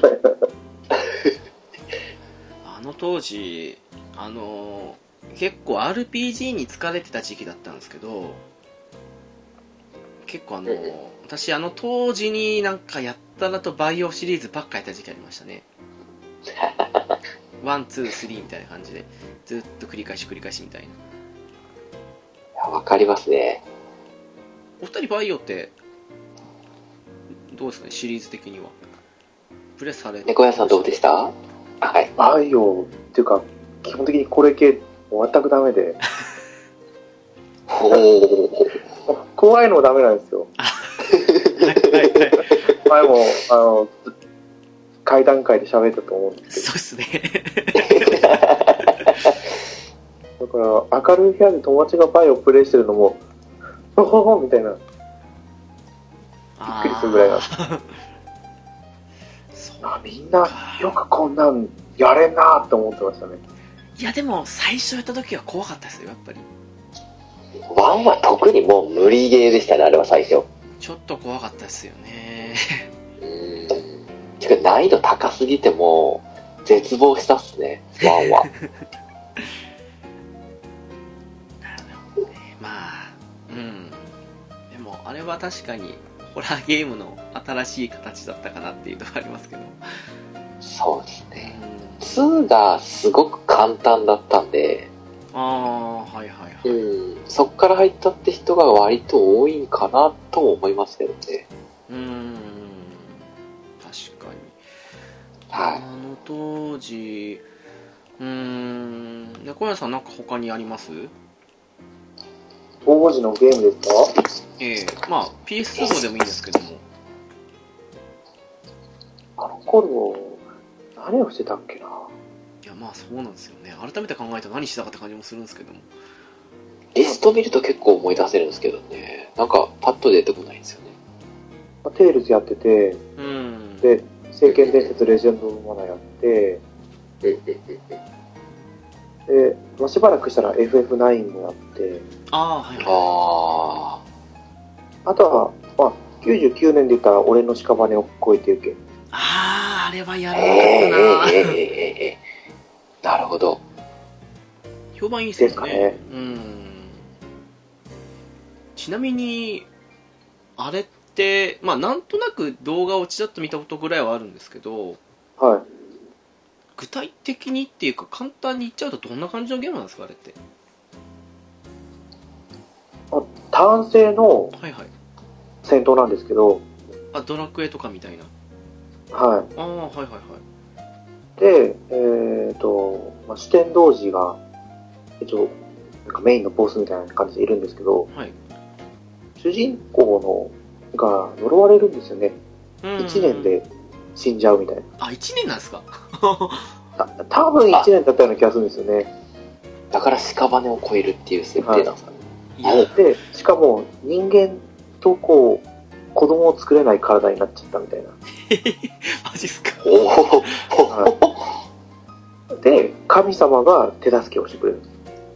おっと。なるほど。だからうん、そう、神との間に子供を授かるみたいな感じだったような気がするんですよね。へえ。おお。あ、最で、初どんどんか。そのをはい重ねてって、強くなってってっていうので、俺の屍を超えていけみたいな。あ、じゃあ最初の主人公だけ人間で、その後は半身っていうか半分神っていうような感じのってことですかね。主人公ももう、主人公の段階で混ざってますね。あ、そうなんですね。おーへえ。主人公のお父さんとお母さんが、その四天童子のとこに行って、捕まって、で、その時いた子供が呪われるみたいな。あうーん。そうか、じゃあ主人公は人間なんかもしれないですね。ー。あ、そうか、なるほど。はあ、そんな感じなんですね。い。そうです、そうです。うーん。で、純粋な子供ではないですかね、その、受け継がれていくのは。あ、あそー、どうなんですかね。自分の子供じゃなくて、あ、でも自分の子供ですよ。ああ、一応じゃあ、そういうことなんですね。そうです、そうです。ちゃんと自分の能力も引き継いで、みたいでも。子供も短命で、みたいな。呪いは引き継がれるみたいな。そうなんですよ。子供、子供も一輪で死んじゃうんですか？多分、多分1年だったと思うんですよね。というと、生まれた瞬間もう大人っていう感じになるんです？あ、そう。すごい。年取っていくのが早いのかな？ああ。はいはい。基本的にもうすぐ冒険に出るときには大人なんで。ああ、じゃあそこまでの期間は省かれて、戦闘が始まる年代から始まってる可能性もないとは言えないって感じですかね。うーん。そうですね。最初多分子供ができた時のグラフィックは若かったような気がする。なるほど。うんその神様も。ダンジョンを潜っていくことでどんどん増えていくんですよね。そういう感じなんですね。うん。はいそっかそっか。なるほど。最後の方に増えていく神様との間の子供だと優秀みたいな。あ、そうですね。うん。うんエンディングあるんですよね。エンディングもありますね。この、結局、なんかいろいろまた深いんですよね。うーん。私もだいぶ昔だから記憶が薄れてるんですけど、なんかちょっとサガフロ、じゃあ、えーロマンサガ2みたいな感じのを考えてたんですけどイ。メージ的にそんな感じしちゃいますね。全然なんか違う感じがしますね。あ、そうですか。そうですね。へえ。うまさが、はい。あれはもう全く別の人じゃないですか。あまあそうですね。そうですうん。力だけですもんね、受け継いでいくの。はい。でもそういうところは似てるかもしれないですね。良くも悪くも最初の主人公の血筋の人ってことで。はい。そううです。ん。そっか。あれも確かにすごい評判良かったんですけど、なんか、チャンスがなくて私はやってなかったんですけども。うん。続編も出ましたもんね。あっちはあんまり評判良くないですよね。あ、そうなんですか。なんかや話だけってないん聞いてるですよね、だから続編は。ああーー一応フリープレイで出てるから、やろうと思えば出る、できるんですけど。あ、出てましたっけ？ええはいあー、撮ってなかったな。うーん、なるほど。なんか、ピスケさんまだ出てきます？うんシンプルシリーズとかこの辺りあったなと思って。ありましたね。ありましたね。チェスとか、まあ、将棋とかはいはい。囲碁とか。もう、ねえ、むちゃくちゃ出てきたのもお姉ちゃんバラとか出てきましたもんね。ああれもそうでしたっけ？えー、最初はシンプル2000円かなはい。あーあった1500円か2000円か。あの、恋愛し、ザ恋愛、恋愛シミュレーションとか、なんか、ザシあミュレーションとか、ボーリングとか。あったなーっていう。あとあの、ちょっと一つ懐かしいのが、あの、二人知らないですかね。ガレリアンズっていうゲームがえ？ありましあったね。て、はい。ガレリアンズ？はい。ガレリアンズ？ガレリアンズです。いや、知らないっすね。なんか、主人公が超能力者みたいな感じで、あ、そうです。は友達がすごいやっててみて、続編も出てましたよね。い。そうですね。ガレリアンズ2も出ましたね。あと、はい。アッシュ。はいはいはい。パッケージ見たらわかんのかな？えあー、なんか、パッケージの見覚えありますね、これ。はいはい。ー、まあ、売れてないことはなかったんかなって、ゲーム雑誌で見て、お、これ面白そうと思って、衝動的に中古ショップ飛んでって買った覚えがありますね。あ、でもやってないっすわ。いや、これ、正直、あの、鬼武者の超能力バージョンみたいな感じですね。プレイスタイル的には。おおはい。てますよね、なんか。そうですね。なん、なんかやっぱ挑戦的なタイトルが多かったんかなっていう感じはありますね。続編じゃなくて新作ばっかりみたいな。PS 時代多かったですよね、なんか、新規タイトルっていうか、見たことないような名前のゲームっていう。えー、かとかね。やったったんですかね。うーん、じゃないっすかね。うん。なんか、この頃ソフトの価格も下がったじゃないですか。そうでしたね。あー、そううですね。だからすごいこっちとしても買いやすかったですよね。確かに。さっきのシンプル2000もそうですけど、定価でも5800円とかでしたもんね。そうなんですよ。うん。やっぱ CD になってやりやすかったんですかね。あとあれじゃないですか、あの、結構開発の話でよく耳にしますけど、任天堂の方のあの、取る部分が多すぎたとかっていう話よく聞きますよね。なるほど。その辺の関係もあるんじゃないのかなっていう。99年か。えー、はいはい。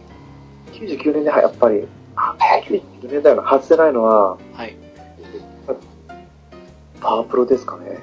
あー、はいはいはいはい。やってたな99の永久方ですか？島って99でしたっけ？そうですね、はい。そうです。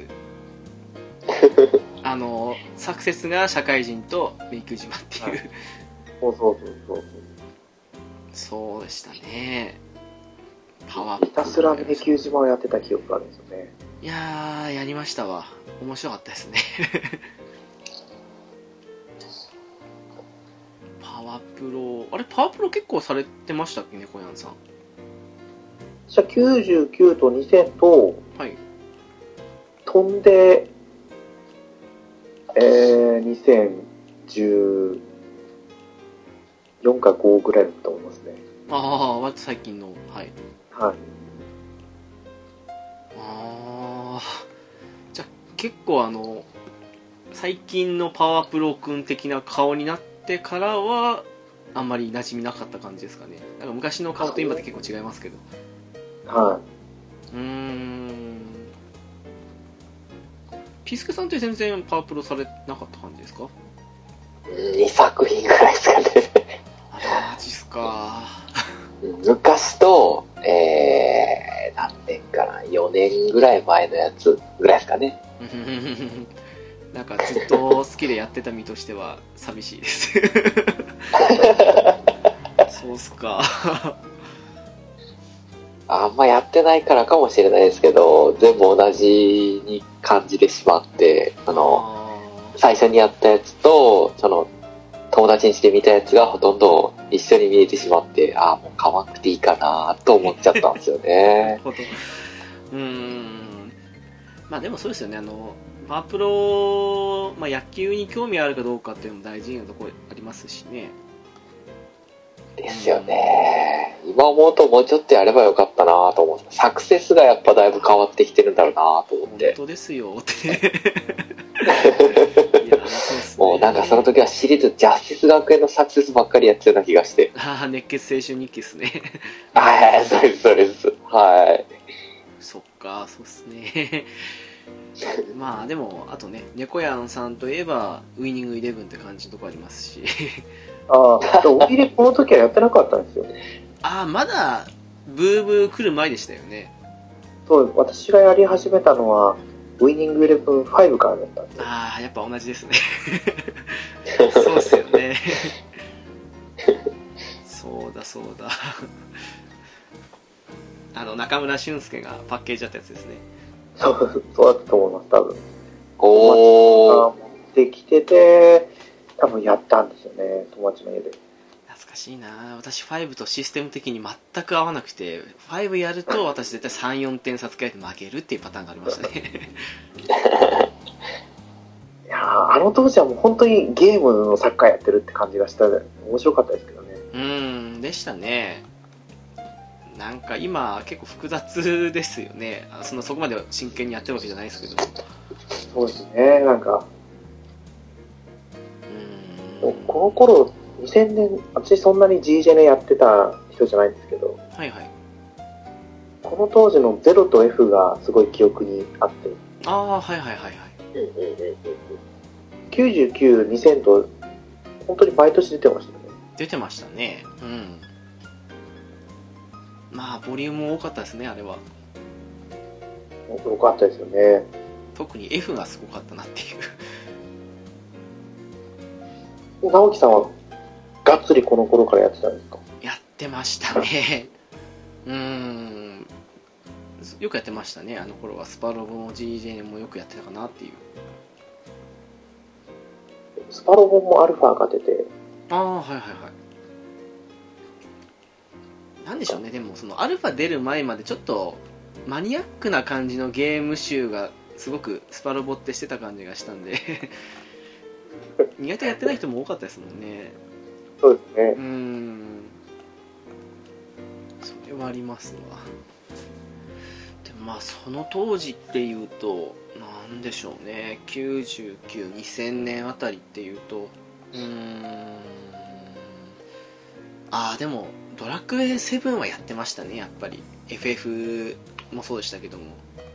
久しぶりに出たっていうのもあって。出る出る出る出るってずっと言ってましたからね。まあ長かった。さすがに子供の45年は長すぎましたね。嘘なんじゃないかって絶対思いますからね。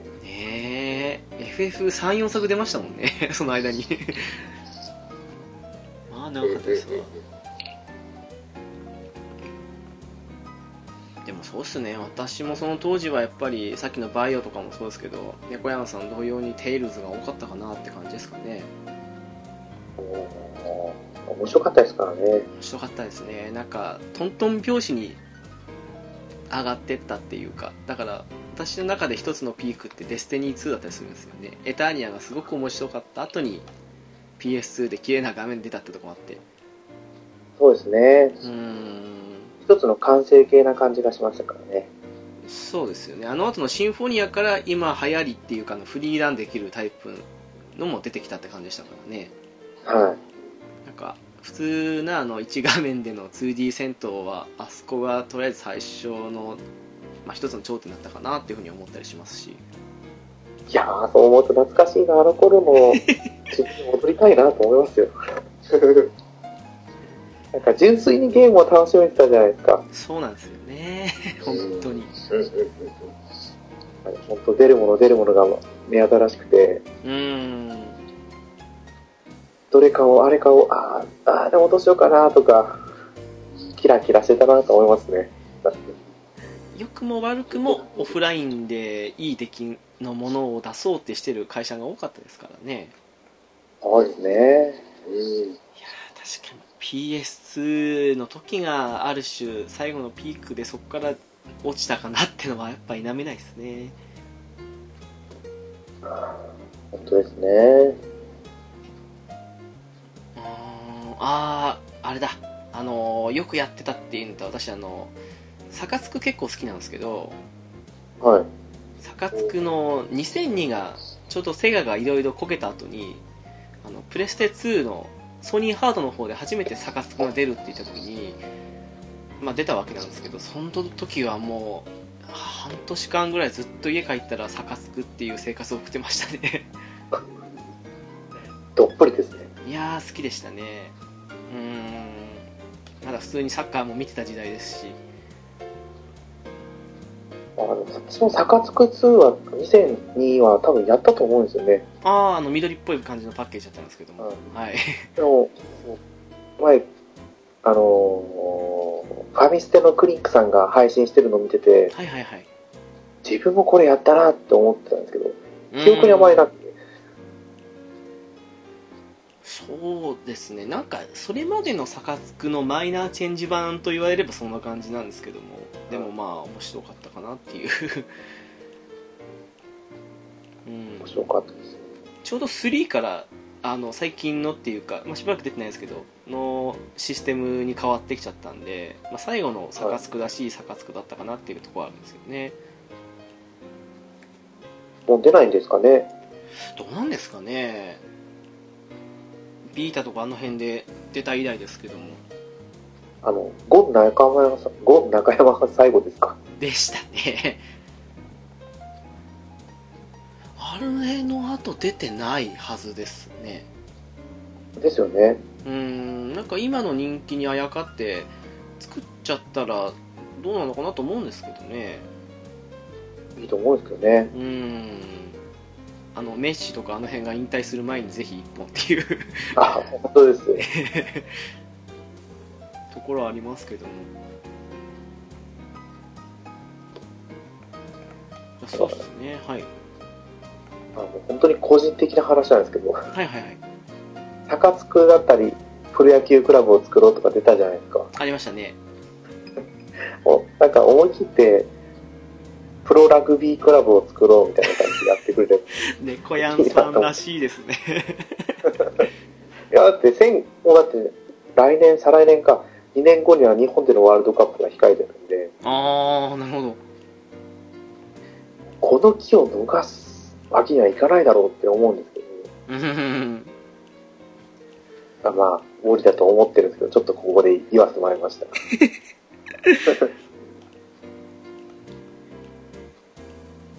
あれ？ピスケさんが切れちゃったかな？大丈夫かな？あ、います、いますよ。大丈夫ですよ。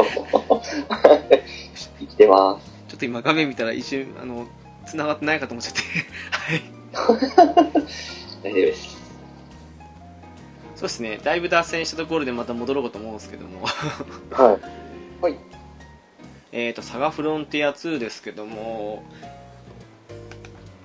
まあ個人的にこれだけ言いたいっていうわけじゃないんですけども。なんかそのはい。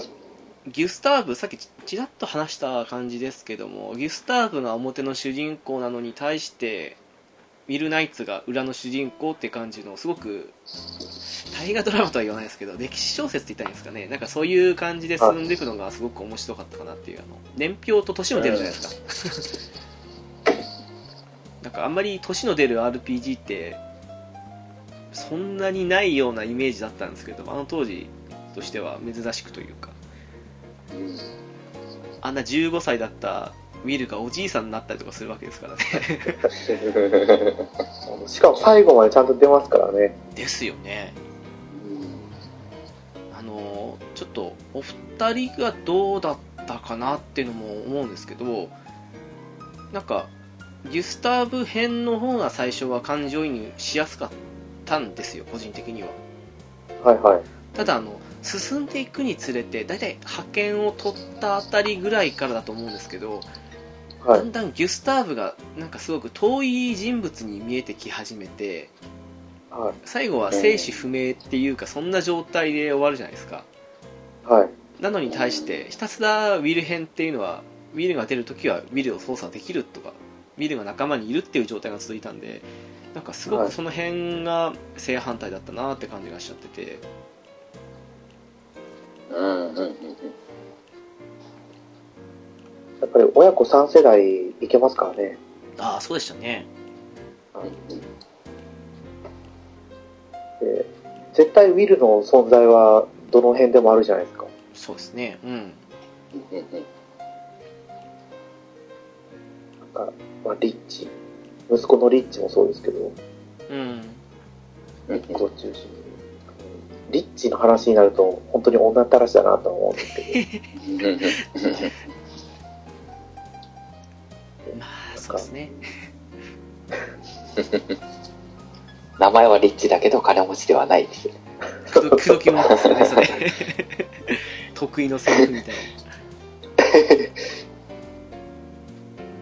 でもやっぱりこう血は洗いそうにないんだなと思うのは、エッグに触れてから、あの人なんか葛藤するじゃないですか。なうんこれから先に進まないでいた方がいいんだみたいな。自分の地元に帰って妻と子供と暮らすのがいいんだとか言いながらも、なんか行かなきゃいけないって言って結局最後死んじゃうんですけど、そうでしたね。うん。うんうんうんで、それがまた最後のあ辞任編につながってるじゃないですか。そうなんですよねあれ。ううん。んうん。うんうんあの、虫のメガリア、あの、じゃあ。メガリアじゃなかったんだっけな。えっと、メガリスですねあ、。そうそう、メガリア、そうそうそうメガリア。えー、そうウィキ見てるからね。反則技使ってます。いやいやいやだから、虫のメガリスに行って、お父さんの荷物見つけて泣いたりするじゃないですか。パパパパですねはい。はいはいやっぱこう、感情移入しますよね。うーん本当そうですねううんうんうんうん。まあ3世代。あとまあウィルの父親から始まったって考えたら4世代分ですからね。そうですよね。う。ん。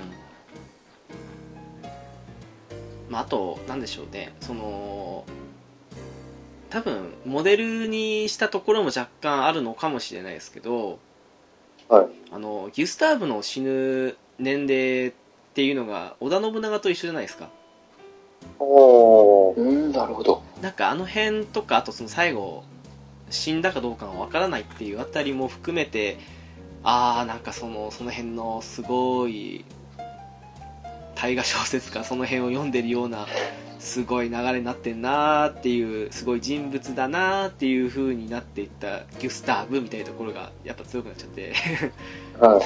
確かに。城か、寺かの違いですもんね、完全に。そうですよね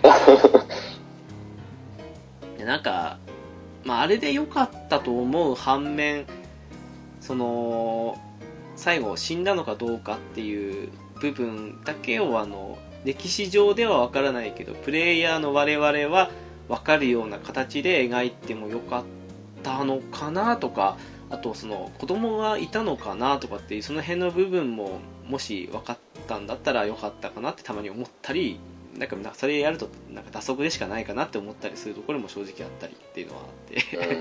ありますようね。ん。そうですよね。その頃のスクエアはそういうのが流行りだったんですかね。うん。なんか多かったですよ FF ね。タクティクスも最後、そんな感じだったんですか？ああれもそうですね。あれこそまさにあれの主人公がそもそもでいうとこのウィルみたいな感じの裏の主人公って感じだったんで、確かに。うん。ですね。あれは大体、う。ん。どんな感じになったかなっていうのを予測つくようなそんな情報いっぱいあちこちにはあったりしたんですけども。だから、もうサガフロ2は本当に未だになんか考察サイトで考察されてるらしいですよね。いやーそうでしょうね。うん正直どうだったかなっていうあのグスタフが結局、はうんうんえっとギュスターフの親友だったケルビンの孫じゃないですか。はええ。でもうなんでしょうね。結局グスタフって表舞台には出てきてないわけなんでい。はい。なんかうん。正直そこで実はギュスターブの息子が裏で生きてたんだよっていうポジションをグスタフにしてもよかったのかなとかたまに勝手に想像しては っていうところはあったりしたんですけど、そうですよね。ギュスターブの剣も持ってるし。うん、ファイアブランドを持ってるっていう感覚と考えて実は裏にはいたんだよっていう風でも面白かったかなとかっていろいろ思わせてくれるストーリーだったかなっていうそうなんですよね。その、さ最初の方に話しましたけど、エンディングも普通だったら、やっぱり主人公、これで言ったら多分ジニーがエッグを最後壊す描写だと思うんですよ。ああはいはいはいうんうんうんでも、このエンディングって、めっちゃネタバレなんですけどね、グスタフがエッグを壊すじゃないですか。そうなんですよねうんうんギュスターブの剣を使って。そうしかもギュスターブの剣っていうはいうんすごいやっぱり、ここで、ギュスターブ編からの流れがしっかりあるんだなーって私は思いましたけどね。うーん。うん。見る編なのに最後の鍵はギュスターブの剣っていう。はい。だからこそあのオープニングの剣なんですよね。そうなんですよねあれ。うん、うん。なんかちょっとそのギュスターブの剣を作るとこのエピソードも好きなんですよね。はい。こんなに長い剣なんてあるのかみたいな感じに言われるけど結局ギュスターブの中では自分がその状況に陥ってしまった原因であるファイアブランドに対していろいろ思うとこあったと思いますしはいはい。それを模して作ったってあたりもすごく深いなと思いますしうんうんうんこのくだりも説明不要っすかね。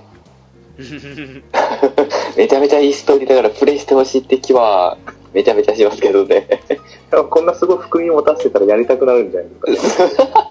そうっすよね。めっちゃ深いストーリーっすから、もしちょっとでもやりたいと思うんやったら絶対やった方がいいっすよね。まあめちゃくちゃ簡単に説明するんでしたらえーっとそうですね、えーギュスターブとウィル・ナイツっていう2人の主人公がいるわけでで、えーっと王子として生まれながらも王位継承の儀式に失敗しちゃってで国を追われてしまってで欠陥品っていうかそんな欠陥のある人間と呼ばれながらも覇権を勝ち取ったそんなギュスターブの波乱に満ちた物語っていうのとあとさっきも名前出ましたけどもエッグって言われるあ異形のもんですね。との戦いに人生の大半を費やしたウィル・ナイツって男の物語を追っていくっていう感じのゲームですよね。そうです。めめちゃくちゃ簡単に言いましたけどまとめ上げられたかのような完璧な説明ですね。そうですかね 何も何も出ないですよで、エッグがこう特殊なんですよね。うん触れこう人この世代の人間ってそのアニマを持ってて、で、もう触れたものが絶対もう支配されちゃうんですよね。そうですねエッグ。で、アニマも吸い取られる。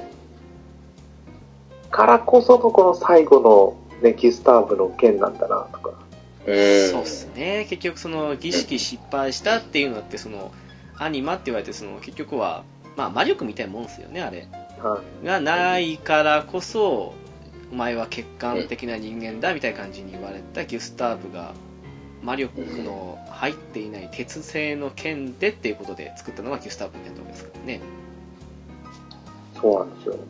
いやーもう改めてなんか鳥肌立つストーリーですね。ようできとるわ。よくできてますよね、あれ。えー本当に、泣けるストーリーやな。そうですよ。ギュスターブが本当にこう悪ガキだったのが、うん。お母さんの死んだ直後からガラッと変わるんですよね。あれもいいっすよね、その悪ガキだけど少し泣きそうになってるとか、その辺の描写もすごくいいなと思いましたし。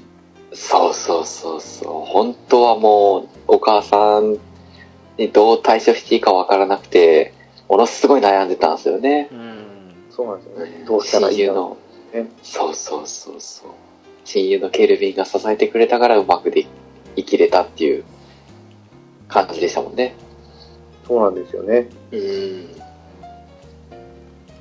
ちなみになんですけど、はい。あの、まあ、戦闘メンバーじゃなくてもいいですけども、なんか好きなキャラクター3人ぐらい選べって言ったら誰になります？これちょっと猫屋さんのお話を聞きたいんで、僕、忘れてる状態で 言っとけば。えっと、まず、えー、えっと、誰や、グスタフですね。ああ、はいはいはいはい。はい。てかもう、もうほぼほぼ寄ってるんですけど、グスタ、グスタフ・ケルビンでギュスターブですね。あもーギュスターブのストーリーがすごくやっぱ、グッと入ってきて好きだったんですよね。はいはいあはっ、浅いんですけどね、完全にこれは。で、猫屋さんお願いします。早っ早っ もう僕のところはもうシナリオに感動した、よかった。よろしくって感じで。でもあの、グスタフすごい髪型してるじゃないですか。そうっすね。いやもうアルティマニアのあの、表紙っすよね。はい。そうそうそう。なんかえ、、えー、と思って。セットにすごい時間かかるらしいです髪ね。型作んでるなと思ったら、はなんか、砂糖水で固めてるらしいですよい、ね。そうっすね。はい。そうなんですね。固めてるんですね、しかも。書いてましたね、確か。どんな血が寄ソースしてるみたいるんやってな。なるほど。で、えー自分の好きなキャラって誰だろうとは思うんですけどね。うーん、まタイラーさん、テイラーさん、タイラーさん。タイヤさん、はいはいはい。おー。はい、わかりタイラーさんますよ。なんか、ポジション的に好きでしたけどね。わかります、わかりますは。よくわかります。なんか好きとかっていうより名前が出てくるのはすぐ、やっぱりナルサスさんと、あー、わかりますわ。はいはいはい。あと、ネーベルスタンでしたっけ？そうですね。将軍。うん将軍。うんうんうんうん。あ、ネイビそう、忘れてた。いいっすね。うん。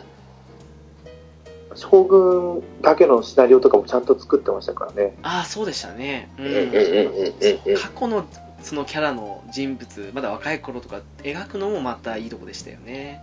そうですもん。うんで、なんか、こう、自分の死期が近いのも察知してて、元気なうちに会いに来ましたみたいな感じでギュスターブに会いに来るんですよね。はいはいはい。うん。でそこから一人であの、荒野を抜けるシナリオ。そうそうそうそう。で、そこで、あの、何でしたっけ？と名前がど忘れしちゃったけど、出てきましたね。グリフォンとかあそこなんかもう本当に強い敵ばっかりいて、はいマジ死ぬやめろと思った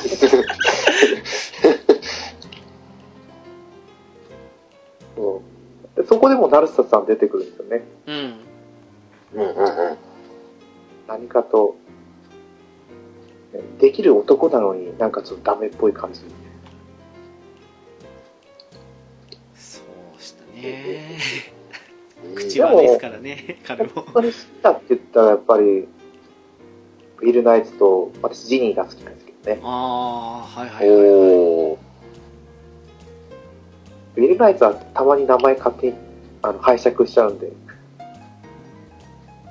あの、名前が決められる RPG とかだったら、ウィルとか、ウィル・ナイツとか名前つけるじゃないですか。なるほど、はいはい。へえ。あ、そういうのありますで、ね。おんうん。そうそうそう。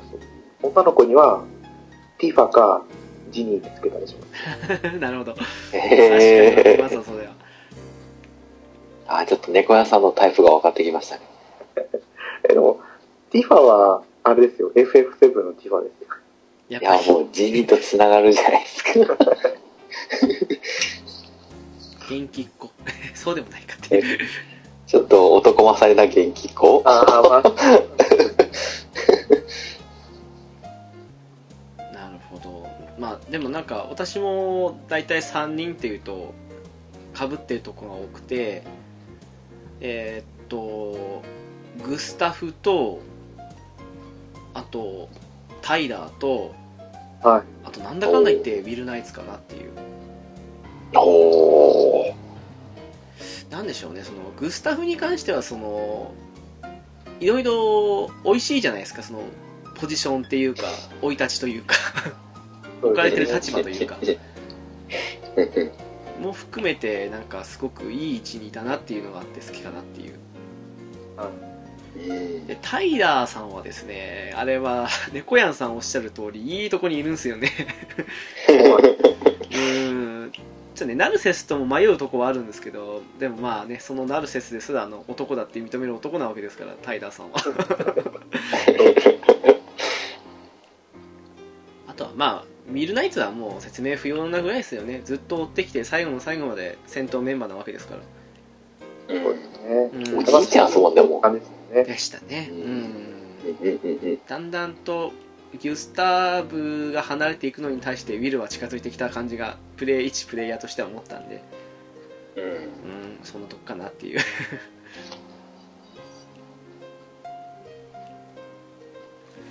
なるほど。うんあでもいいキャラいっぱいいますからねねうんうんうん。なんか話が、うんいや、話がしっかりしてるんで、キャラクターが全員魅力的に見えますね。それは大きいっすねうん。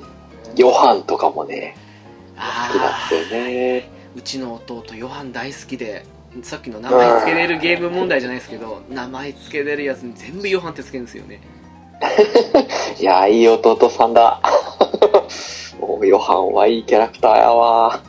でなんか ID 関連でいくとあのビーズ好きなんであの絶対に数字最後に178で稲葉ってつけたがるんですよ。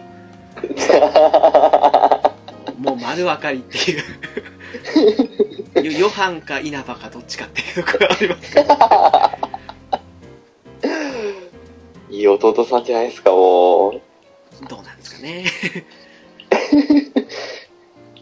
もねヨハンも良かったですよね。かっこいいですよね。うんうんなんかうまい具合にあの LP をシナリオと絡めてるのが面白かったかなっていううん。うんうん。ヨハンめちゃくちゃ LP 少ないですからねね。サソリの徳がっていうところですよね。そうですね、うん、ああ、そうですね。永え遠とえそやそやそや。LP 付きで死んじゃう。切ないっすね、あれは。本当に。まあ強かったですよねヨハンとかあとリッチも強かったですし、まあ、グスタフももちろん強かったですけどね。この辺はなんか屈指の強さを誇ってたかなって感じはしますし。ミルナイツもなんだかんだ言って最後の方になってくると年のせいで能力下がってくるじゃないですか。そうなんでそうですね。あの辺もうまいなっていうのがありましたね。他のキャラの方がちょっとやっぱ、バランスが強いですもんね。うん。若い分。うん、グスタフとかむちゃくちゃ強かったイメージありまグスすね。タフめちゃくちゃ強いですね。一人でバタバタ倒していくようなイメージですね。武器からして強いですからね。ねえ、最強ええ、武器2本持っちゃったよみたいな。うんうんうんうん。でもあれうまい具合にそのはいはいはい。あ、大丈夫ですか？ロベルトもはい。LP が21か3とかなんかそれくらいあったんそうだ。そうでしたね。やったら結構いいですよねですごいね。その辺も個性じゃないですか、なんか本当に。その LP 問題もそうですし、その年取って能力下がると思いながらも、やっぱり得意武器とか得意な術とかってあるわけですから、見るなんか最初からずっと上げていくと、能力的に下がってきてても、その辺の得意な術のレベルとか高かったりしますからね、あの辺もいい学生だなって、うん、思いましたし。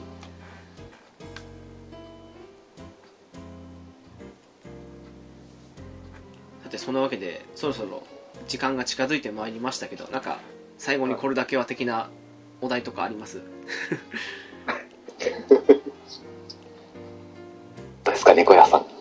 ああ、そうですね。これ全クリしてからもまた楽しみが増えるんですね。あはいはいはい。あのわざと多分ロールが引き継ぎできるから、ああはいはいはい。これは引き継げたら、なんか、やっぱり低レベルでクリアができるとか、うん。おおありましたよね。なんかそういうのも載ってたような気がしたんですけど。なんか良くも悪くも時代によってメンツ変わっちゃうので意外となんとかなるんですよね、そうなんですよ。うんうん多分、どうにか多分初期値でクリアできるような作りになってるんでしょうね。でしょうねー。うん。絶妙なバランスだと思います。うんそれ考えるとやっぱりストーリー方面かなっていうところはうん思いますかね作りの感じからしてというかそうですね。ちなみにピースケさんはどうですか？いや、もう、僕はもう猫屋さんのお話が聞けて今日は大満足ですね。本当にもう、直樹さんと猫屋さんのお話聞いてるだけで今日はもう、お腹いっぱいでした。ありがとうございます。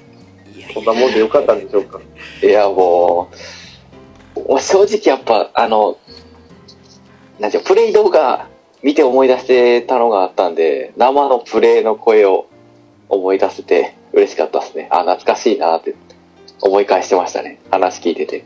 いやーでもやっぱり完全体エッグとサウスマウンドトップはトラウマの一つですかねまあ完全体エッグは良くも悪くもですけども サウスマウンドトップはもう二度とやりたくないですよねそうですね。あ、あれはもう、あれですね。あの本当に、やりたくないです、僕も。難しすぎましたね。いや冷静に考えるとそのゲームやってて攻略サイトとか見ないであの諦めたのってそんなにないなと思うんですけどサウスマウンドトップの時には攻略本を発売するまで諦めましたからねやっぱり。当時はネットが、ネット環境なかったっすもんね。なかったですよねあの当時ねまだ。うん、うん、うん。PS3 の半ばぐらいからじゃないですか結構。人によってはですけど普通にネットがスマホとかの普及が大きいと思うんですけどねあそうですね。あの頃はまだ携帯を持ってる人の方が少なかったですね。少なかったですねああ、そうですね。画面開くのにいちいちお金かかってましたしね。ああそうでしたねうん、そんなもったいないことできないわって感じですね。パケット量は恐ろしかったですねパケ放題なかったですねえ。はい。ページめくってるだけで何万っていきますからね。あれは怖かったですうかつに開けないと思ってですよね。曲ダウンロードするときなんて命がけですよもう、この曲が良くないとめちゃめちゃお金がもったいない。うわー、つれえみたいな感じそうで。本当っすよ曲数曲ダウンロードするだけでなんかパケット料金的に1000円ぐらい来た時ありますからねそうそうそう。ない時代っすねいやーもう、もういいわって感じですね、あれは。だって今の時代で換算したら、パケット量いくら使ってたかとか思いますからね。いやー本当ですよねそうっすよね。もう、あれですもんね、あの、何でしょう。えっと、ホームページじゃないですけど、自分の使ったパケット代とか、その、会社のホームページじゃない、あのそういうのとか見れるじゃないですか。ソフトバンクだったらマイソフトバンクとか。はいはいはい、もう、パケット代が異常な数値を示してますもんね。何百ね万とか、あのー何百万メガバイトとかわけのわからんんですよ。なんだっけなあれ iPhone3GS から iPhone 使い出したんですけどはい。初めて iPhone3GS で iPhone 持った時にパケット使い放題という項目を聞きながらもやっぱ恐怖があってあの請求書を最初の月見たんですよは。はいい。そしたら150万ってなってましたね 150万円分があったその下に同じだけの額マイナス150万ってなってるんですけど まあその数字見るだけで恐怖ですよねえっていうなってましたね。なってました、なってました。最初なんか、えぐい書き方してましたよね、請求書。いや、す怖いなーって。150今はも万うそういうの書いてないですもんね。いや、おっかないですね。あれは、ちょっと恐怖でしたね。懐かしい。今、攻略本見なくても、まあ、ファングッズですよね、もはや攻略本が。そうですね。うーん。もう攻略本だけの特典目当てで買いますよね。小説載ってたりとか、ああ、佐賀設定資料集とか。系とかはそうでしたよね。こうですうんね。うんうん。小説載ってましたよね。ええアルティマニアの、あの、なんでしょう。大丈夫、ファミ通のコレク本、ファミ通のやつはアルティマニアじゃないか。ファミ通とかのコレク本の大丈夫、ファミ通のコレク本だよって書いてあるのの間違いを探すのがやりましたもんね。それ最後にクエスチョンマークついてないですか？大丈夫？とか。ファミ通の攻略本だよ？みたいな。ことはないですいけど。やもう、いやもうまさにそんな感じですよね。大丈夫？って感じですよね。本当にアルティマニアの小説といえば、最後ね、あの、お二人ご覧になりました？サガフロンティア2の小説って。あの、なんか、スベンダーじゃないけど、そんな人が出てくるんですよ。あー、多分そうじゃないですかね。あの、攻略本の最初だか最最後だか載ってたんですけども。最後の方に出てた、うん。なんかコーデリアが死んでしまったルートみたいな。ましたよ。おー。なんか死んだ天国で結ばれましたみたいな感じの。ちょっとこれは買い直しですね。やり直しますもん。サガフロンティア2。いやでもね正直言ってあの時私思春期だったのもあってえこいつコーデリア死んだからといったってラベールと結婚したのに天国行ったらコーデリアと結ばれるのみたいな感じに思った記憶はありました まあそんなあそこはね。もう、なでしょう、コーデリアは、その、えーと、全然ストーリー忘れちゃったんですけど、その、下では幸せになってほしかったんじゃないですか、死んだ人としては。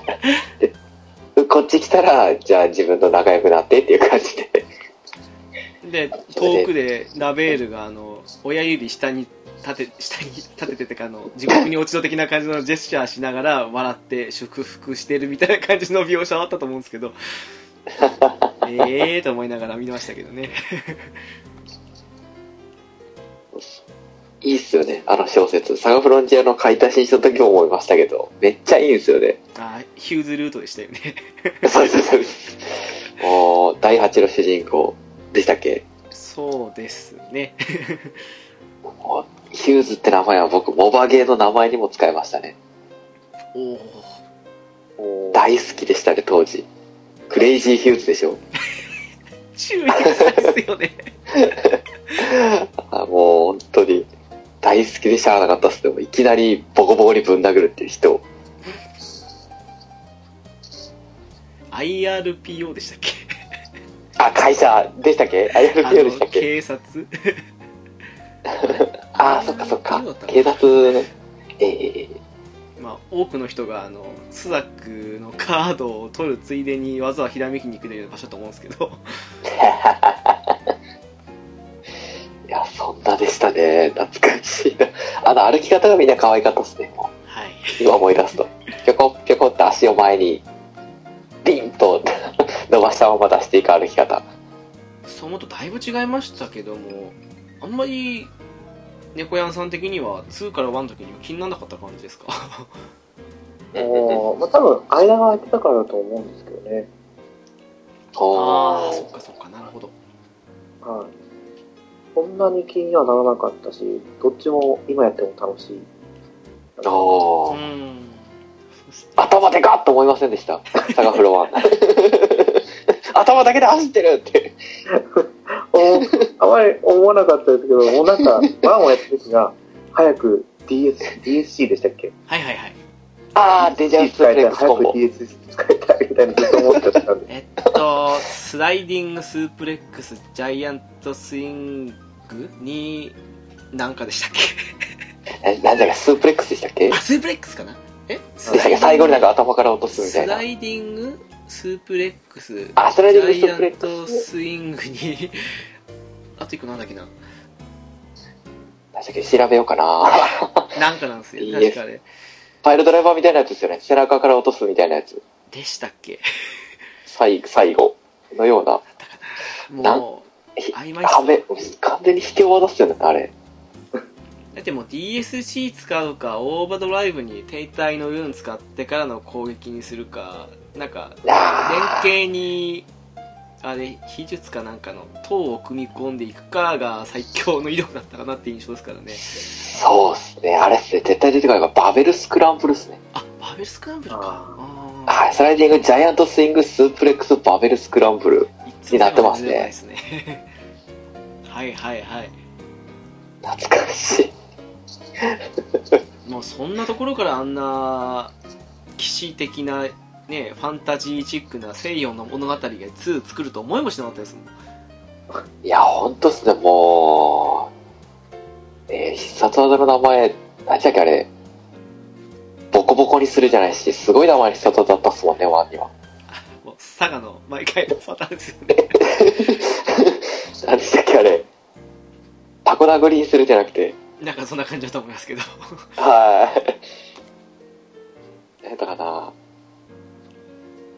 ていう技があったその次の作品はものすごく綺麗やったそうね。はい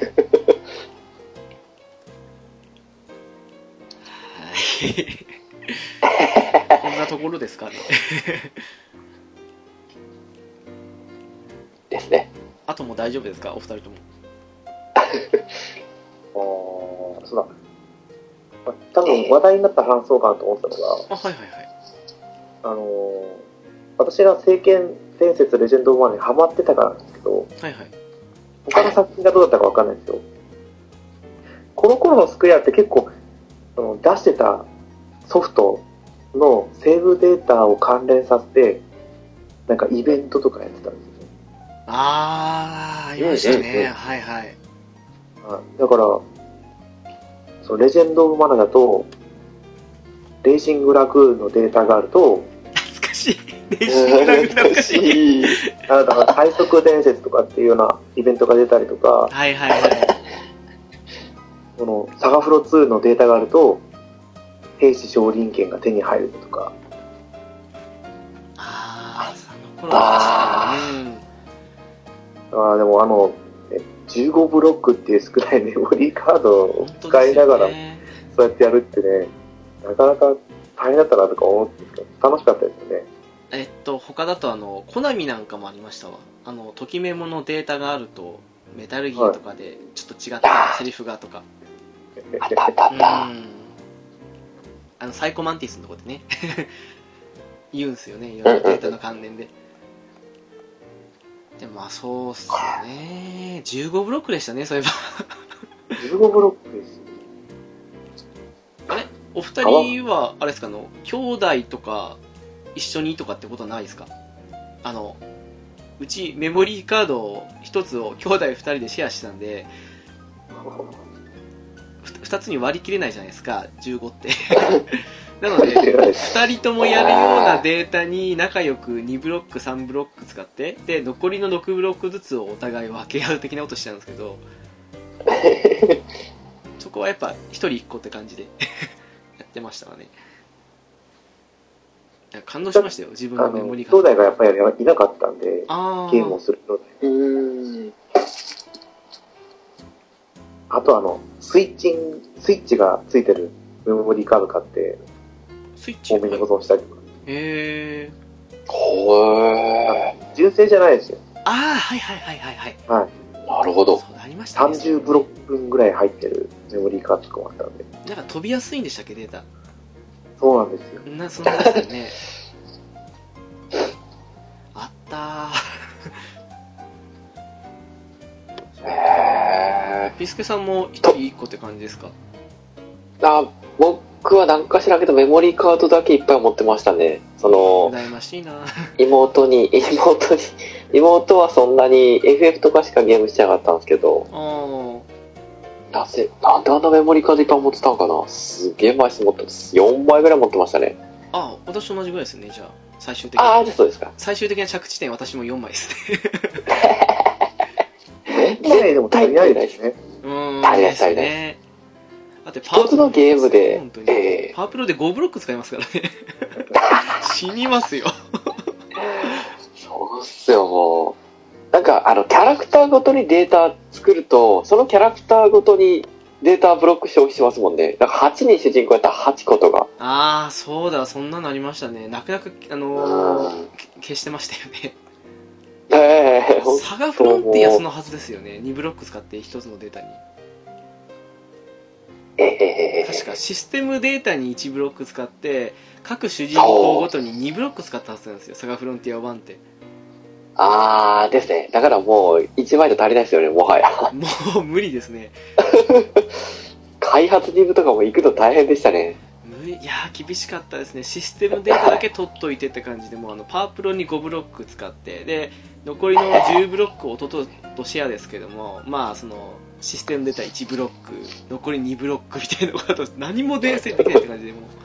いや、本当ですよ、もう。頻繁に消してましたね。消してましたわ本当えいい時代ですほぼ無限にセーブできるじゃないですか今って。そうですね。やー本当ですわ。いや結構あのプレステ2のあの8メガバイトぐらいでしたっけ？確か容量的にそうです、そうです。あれが軽い感動を覚えましたよね そんなに使えんのかってねそうですね。プレステ2は2枚ほどしか持ってなかったですねそんで十分こと足りましたね。くしくも私も2枚っすわちょうど2枚でしたね。ああそうですねえー、ねいいっすね、やっぱ。黒と赤買いましたわ。いやー本当ですね。8000ブロックですよだって。えー、素晴らしい黒と赤。やったかな？灰色やったかな？赤はとりあえず持ってましたうね。なぜかそのプレステのソフトのあのファミ通とかのおまけみたいなシールを貼って、あー、あー。あった。ありましたありましたえー、なんか一つがアークザラット3の、だからセリルやったかな銃使うやつ。あの赤髪の。そうそうそう。アークザルト3っすね。が、はいはい。3の、はい、が貼ってあって、一つが、あの、カプコンから出ている、その竹中直人が、なんか監督かなんかした、デメントだデメントっていう、はいはいはい。はい。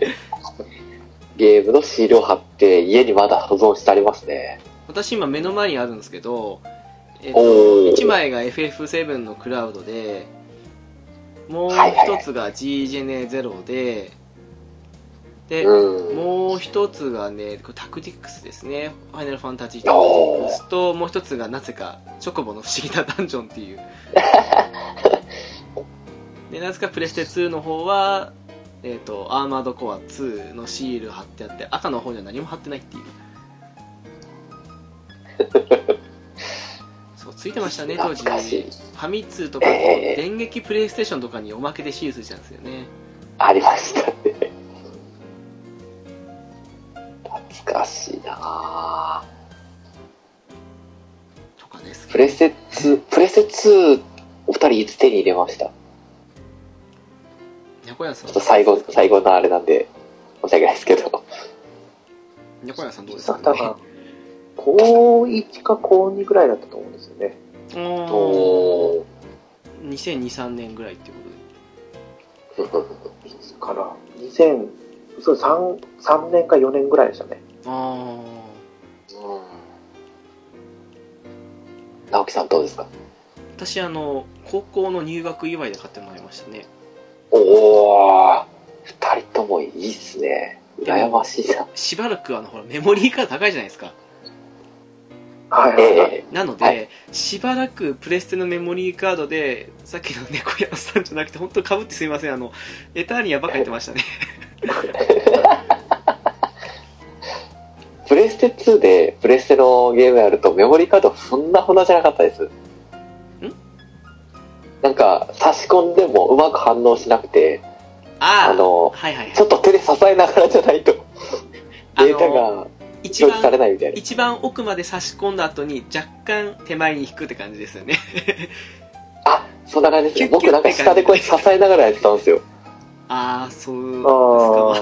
あはい。で、ちょっと手離すと全部、あの、デバッグモードの時のデータ全部さって消えてくっていうのを、あーって手を添えてまた表示する。ちなみにピースケさんはいつ頃買われたんですか？僕、お二人より遅くて、高校卒業してから、初任給、任給ですから、初の給料で買いましたね。おおあ。おすごい。テレビと、プレステ2と、当時ビデオデッキ買いましたね。ああ、いいですね。一一連の。はい。はいはいはい。もう初任給言うじゃないですか、その親孝行にどうたらって。はいはい。はい。僕はもう自分、自分のご褒美で終わりましたね、初任給は。ええ もう、何でしょう、高校入ってから、そのプレセ2が出てるじゃないですか、も出てますね。はいはう。3年間欲しくて血の涙流してやっと買ったって感じでしたね。よく耐えましたね。あの、ウイイレとか、全盛期の時代じゃないですか。いや、もう、僕的にはもう、気違いになりそうでしたね。ずーっとペルソナとかなんか FF とか、プレステのゲームして、だましだましやってましたね。いや、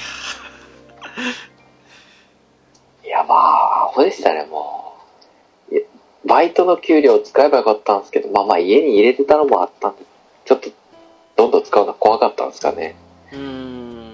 うん。まあまあ、そっからはもう、ゲーム漬けの毎日でしたね。ひ人への目が二重になるぐらいゲームしましたね。眼性疲労。もう もうそっからずっと二重ですね。え、いいっすね。それまで一人だったんですか？一重でした。そんな二重だったんですけど。ゲームのしすぎて二重になりましたね。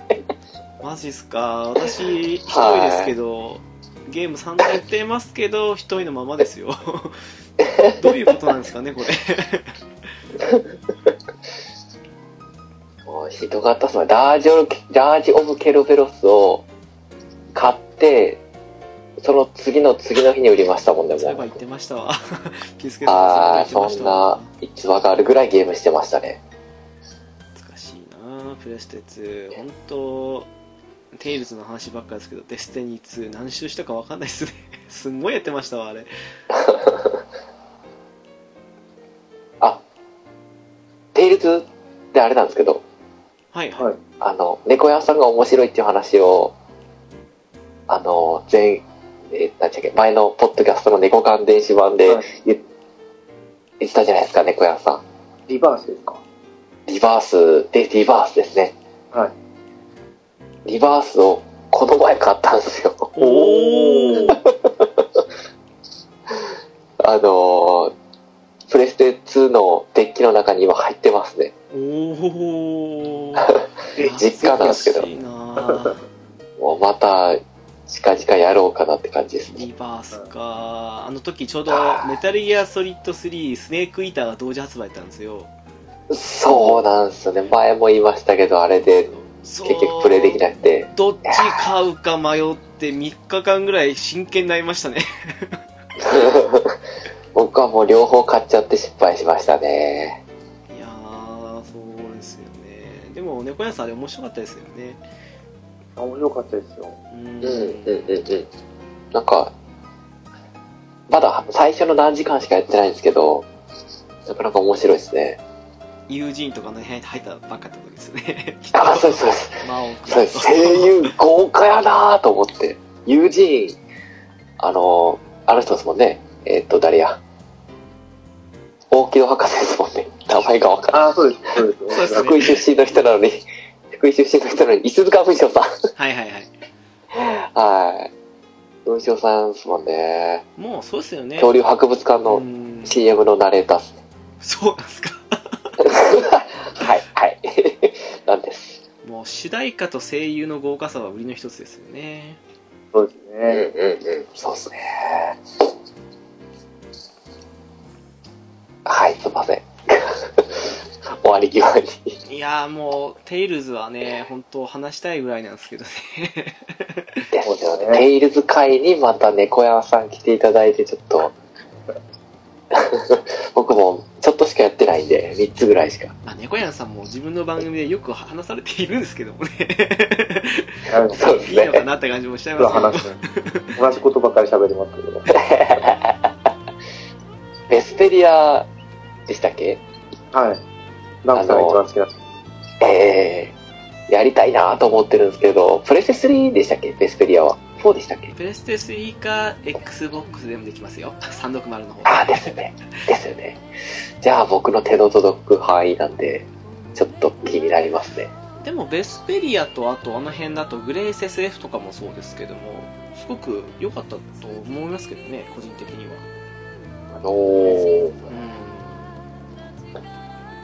ちょっともうちょっとしたらやってみようかなと。今もう、あんまやる時間ないんで。でもベルセリアも面白かったですよね最新作そうですね。うんあれは良かったな久々に来たと思いましたね。そうっすね本当にあれは良かったですわなんか改めてストーリー振り返るとそこまで目新しいのがなかったようにも思うのにいざやってると先が気になって気になってって感じで楽しくできたなっていううまかったと思います やりてえなぁ。テイルズ。まあ、積みゲーじゃないですけど、脳内積みゲーとして保存ですね。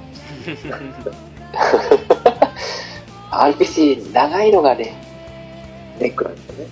はい。それだけですね、もなんかでも最近一部の方の影響もあって今まで全然やってこなかったのイージーモードっていう感じのがあるじゃないですかどのゲームでもはいはい。う。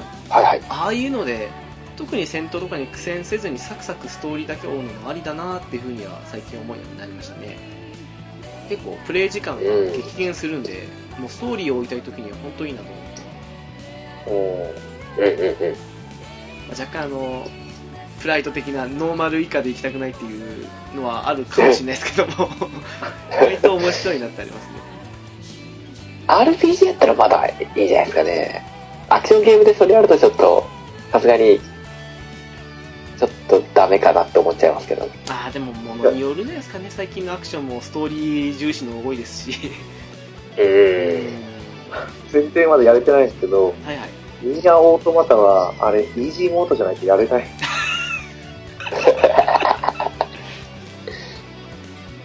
本当にあの、なんですかね、まあ、面じゃないですけど、一番最初のボス、はいはい倒倒せなくて積んでるんで、あの工場の子ですよねそうです、そうです。ああはいはいはいはいそんな難しいですか、やっぱり。難しいのは難しいですねいやでも。ハードでずっと言ってたんですけどなんかあの、はあれは一応ルート的に3分の2終わって最後のルートに入る時なんですけど敵の強さが激減じゃないやもうすっごい上がりまして もうえそこで難易度下げようかなって思ったのはあったんで意外とイージーでも楽しいかなっていうのは 思いますねあのゲーム。アクションは派手なんですけど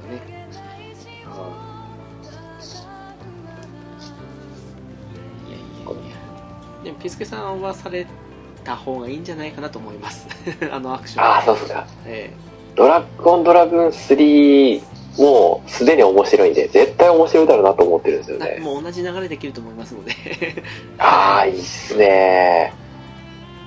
あとお尻が好きな方は？あのダピタっすもんね。基本、B ちゃんの基本なんかトゥビーちゃんのお尻と太ももにメロメロになるんじゃないかなと思いますいいっすね。誰かが言ってました神がデザインした太ももと尻だってああ、もう、存じております。もう、彼が言うなら、もう、僕も満足できると思います。はい的な感じでしょうかねはい。